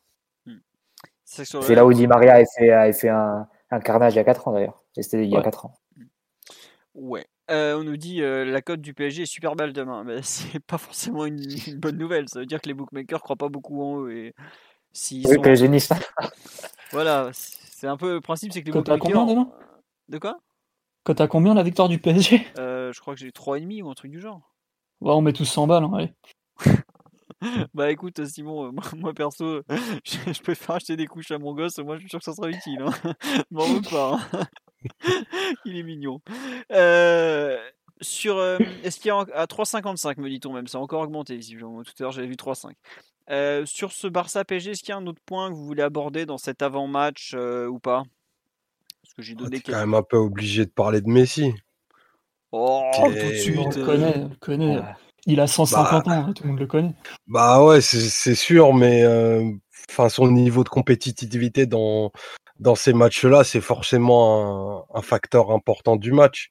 parce que parce qu'il a traversé les, les, derniers matchs à, à, élimination directe un peu comme une comme une âme en peine euh, détruit par des organisations et des collectifs qui, qui avaient réussi à, à le mettre dans une cage et à l'annihiler.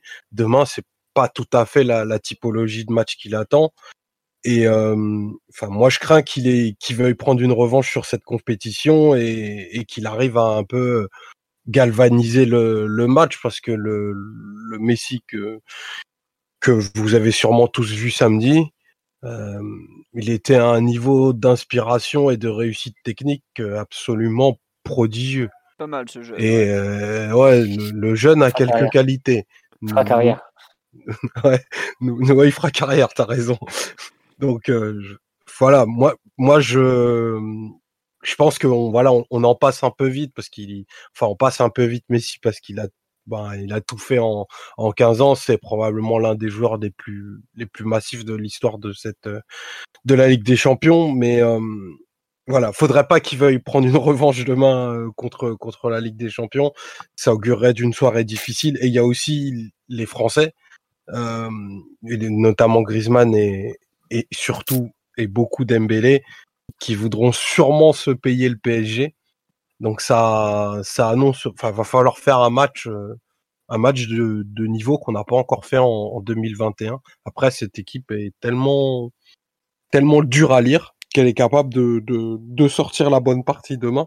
Mais en tout cas, va falloir montrer des, des vraies ressources et des vrais, euh, de, le, de la qualité à, à, tous les, à tous les niveaux, notamment offensivement, euh, dans notre, dans notre capacité à construire ça va être important parce que ils, nous donneront pas le match comme euh, comme on aurait pu le croire au moment du tirage au sort. C'était une équipe euh, très très très malade à ce moment-là.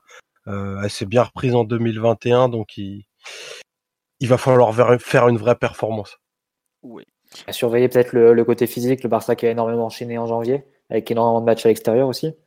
Ah bah Ils ont joué tous les trois matchs depuis la fin décembre, il me semble. tous les trois jours. Un match tous les trois jours. Kuman a dit aujourd'hui oh non, physiquement on est très bien. Le mec qui joue tout le temps, euh, plus il joue, mieux. jamais vu ça Et, et c'est de ça. Mais aussi, ils n'ont pas de banc. Ça, c'est ce qu'il faut noter aussi, c'est qu'ils n'ont pas vraiment de joueurs à faire entrer en cours de match pour, pour changer un peu les équilibres. Ils ont Trincao devant, mais c'est à peu près tout. Ouais, ils ont Trincao, Trincao, Bryce White et Ricky Puch. Ça, White ne sera pas là, normalement mais euh, Trincao est capable d'être là. Lui, pour le coup, il a quelque chose quand même. Mais c'est vrai qu'au milieu de terrain, c'est pas. Bah, ils ont le, le comment dirais-je, le fantôme de Miralem Pjanic. Et puis c'est vrai que derrière, peut-être, ouais, non, ils ont, ils ont pas, ils, ont pas vraiment un joueur capable de changer la face d'un milieu de terrain. Mais nous, on va regarder le banc de touche. Quand, quand, le pauvre Pochettino va voir Danilo lui sourire, Herrera lui, lui susurrer des conseils, et Drexler en train de dormir, euh, bon, euh, il va dire. Bon... t'auras, Moïse. Moïse. il y aura Moïse qui, sera prêt à se battre avec tout ce qui passe, par contre. Ou Pablo. ok.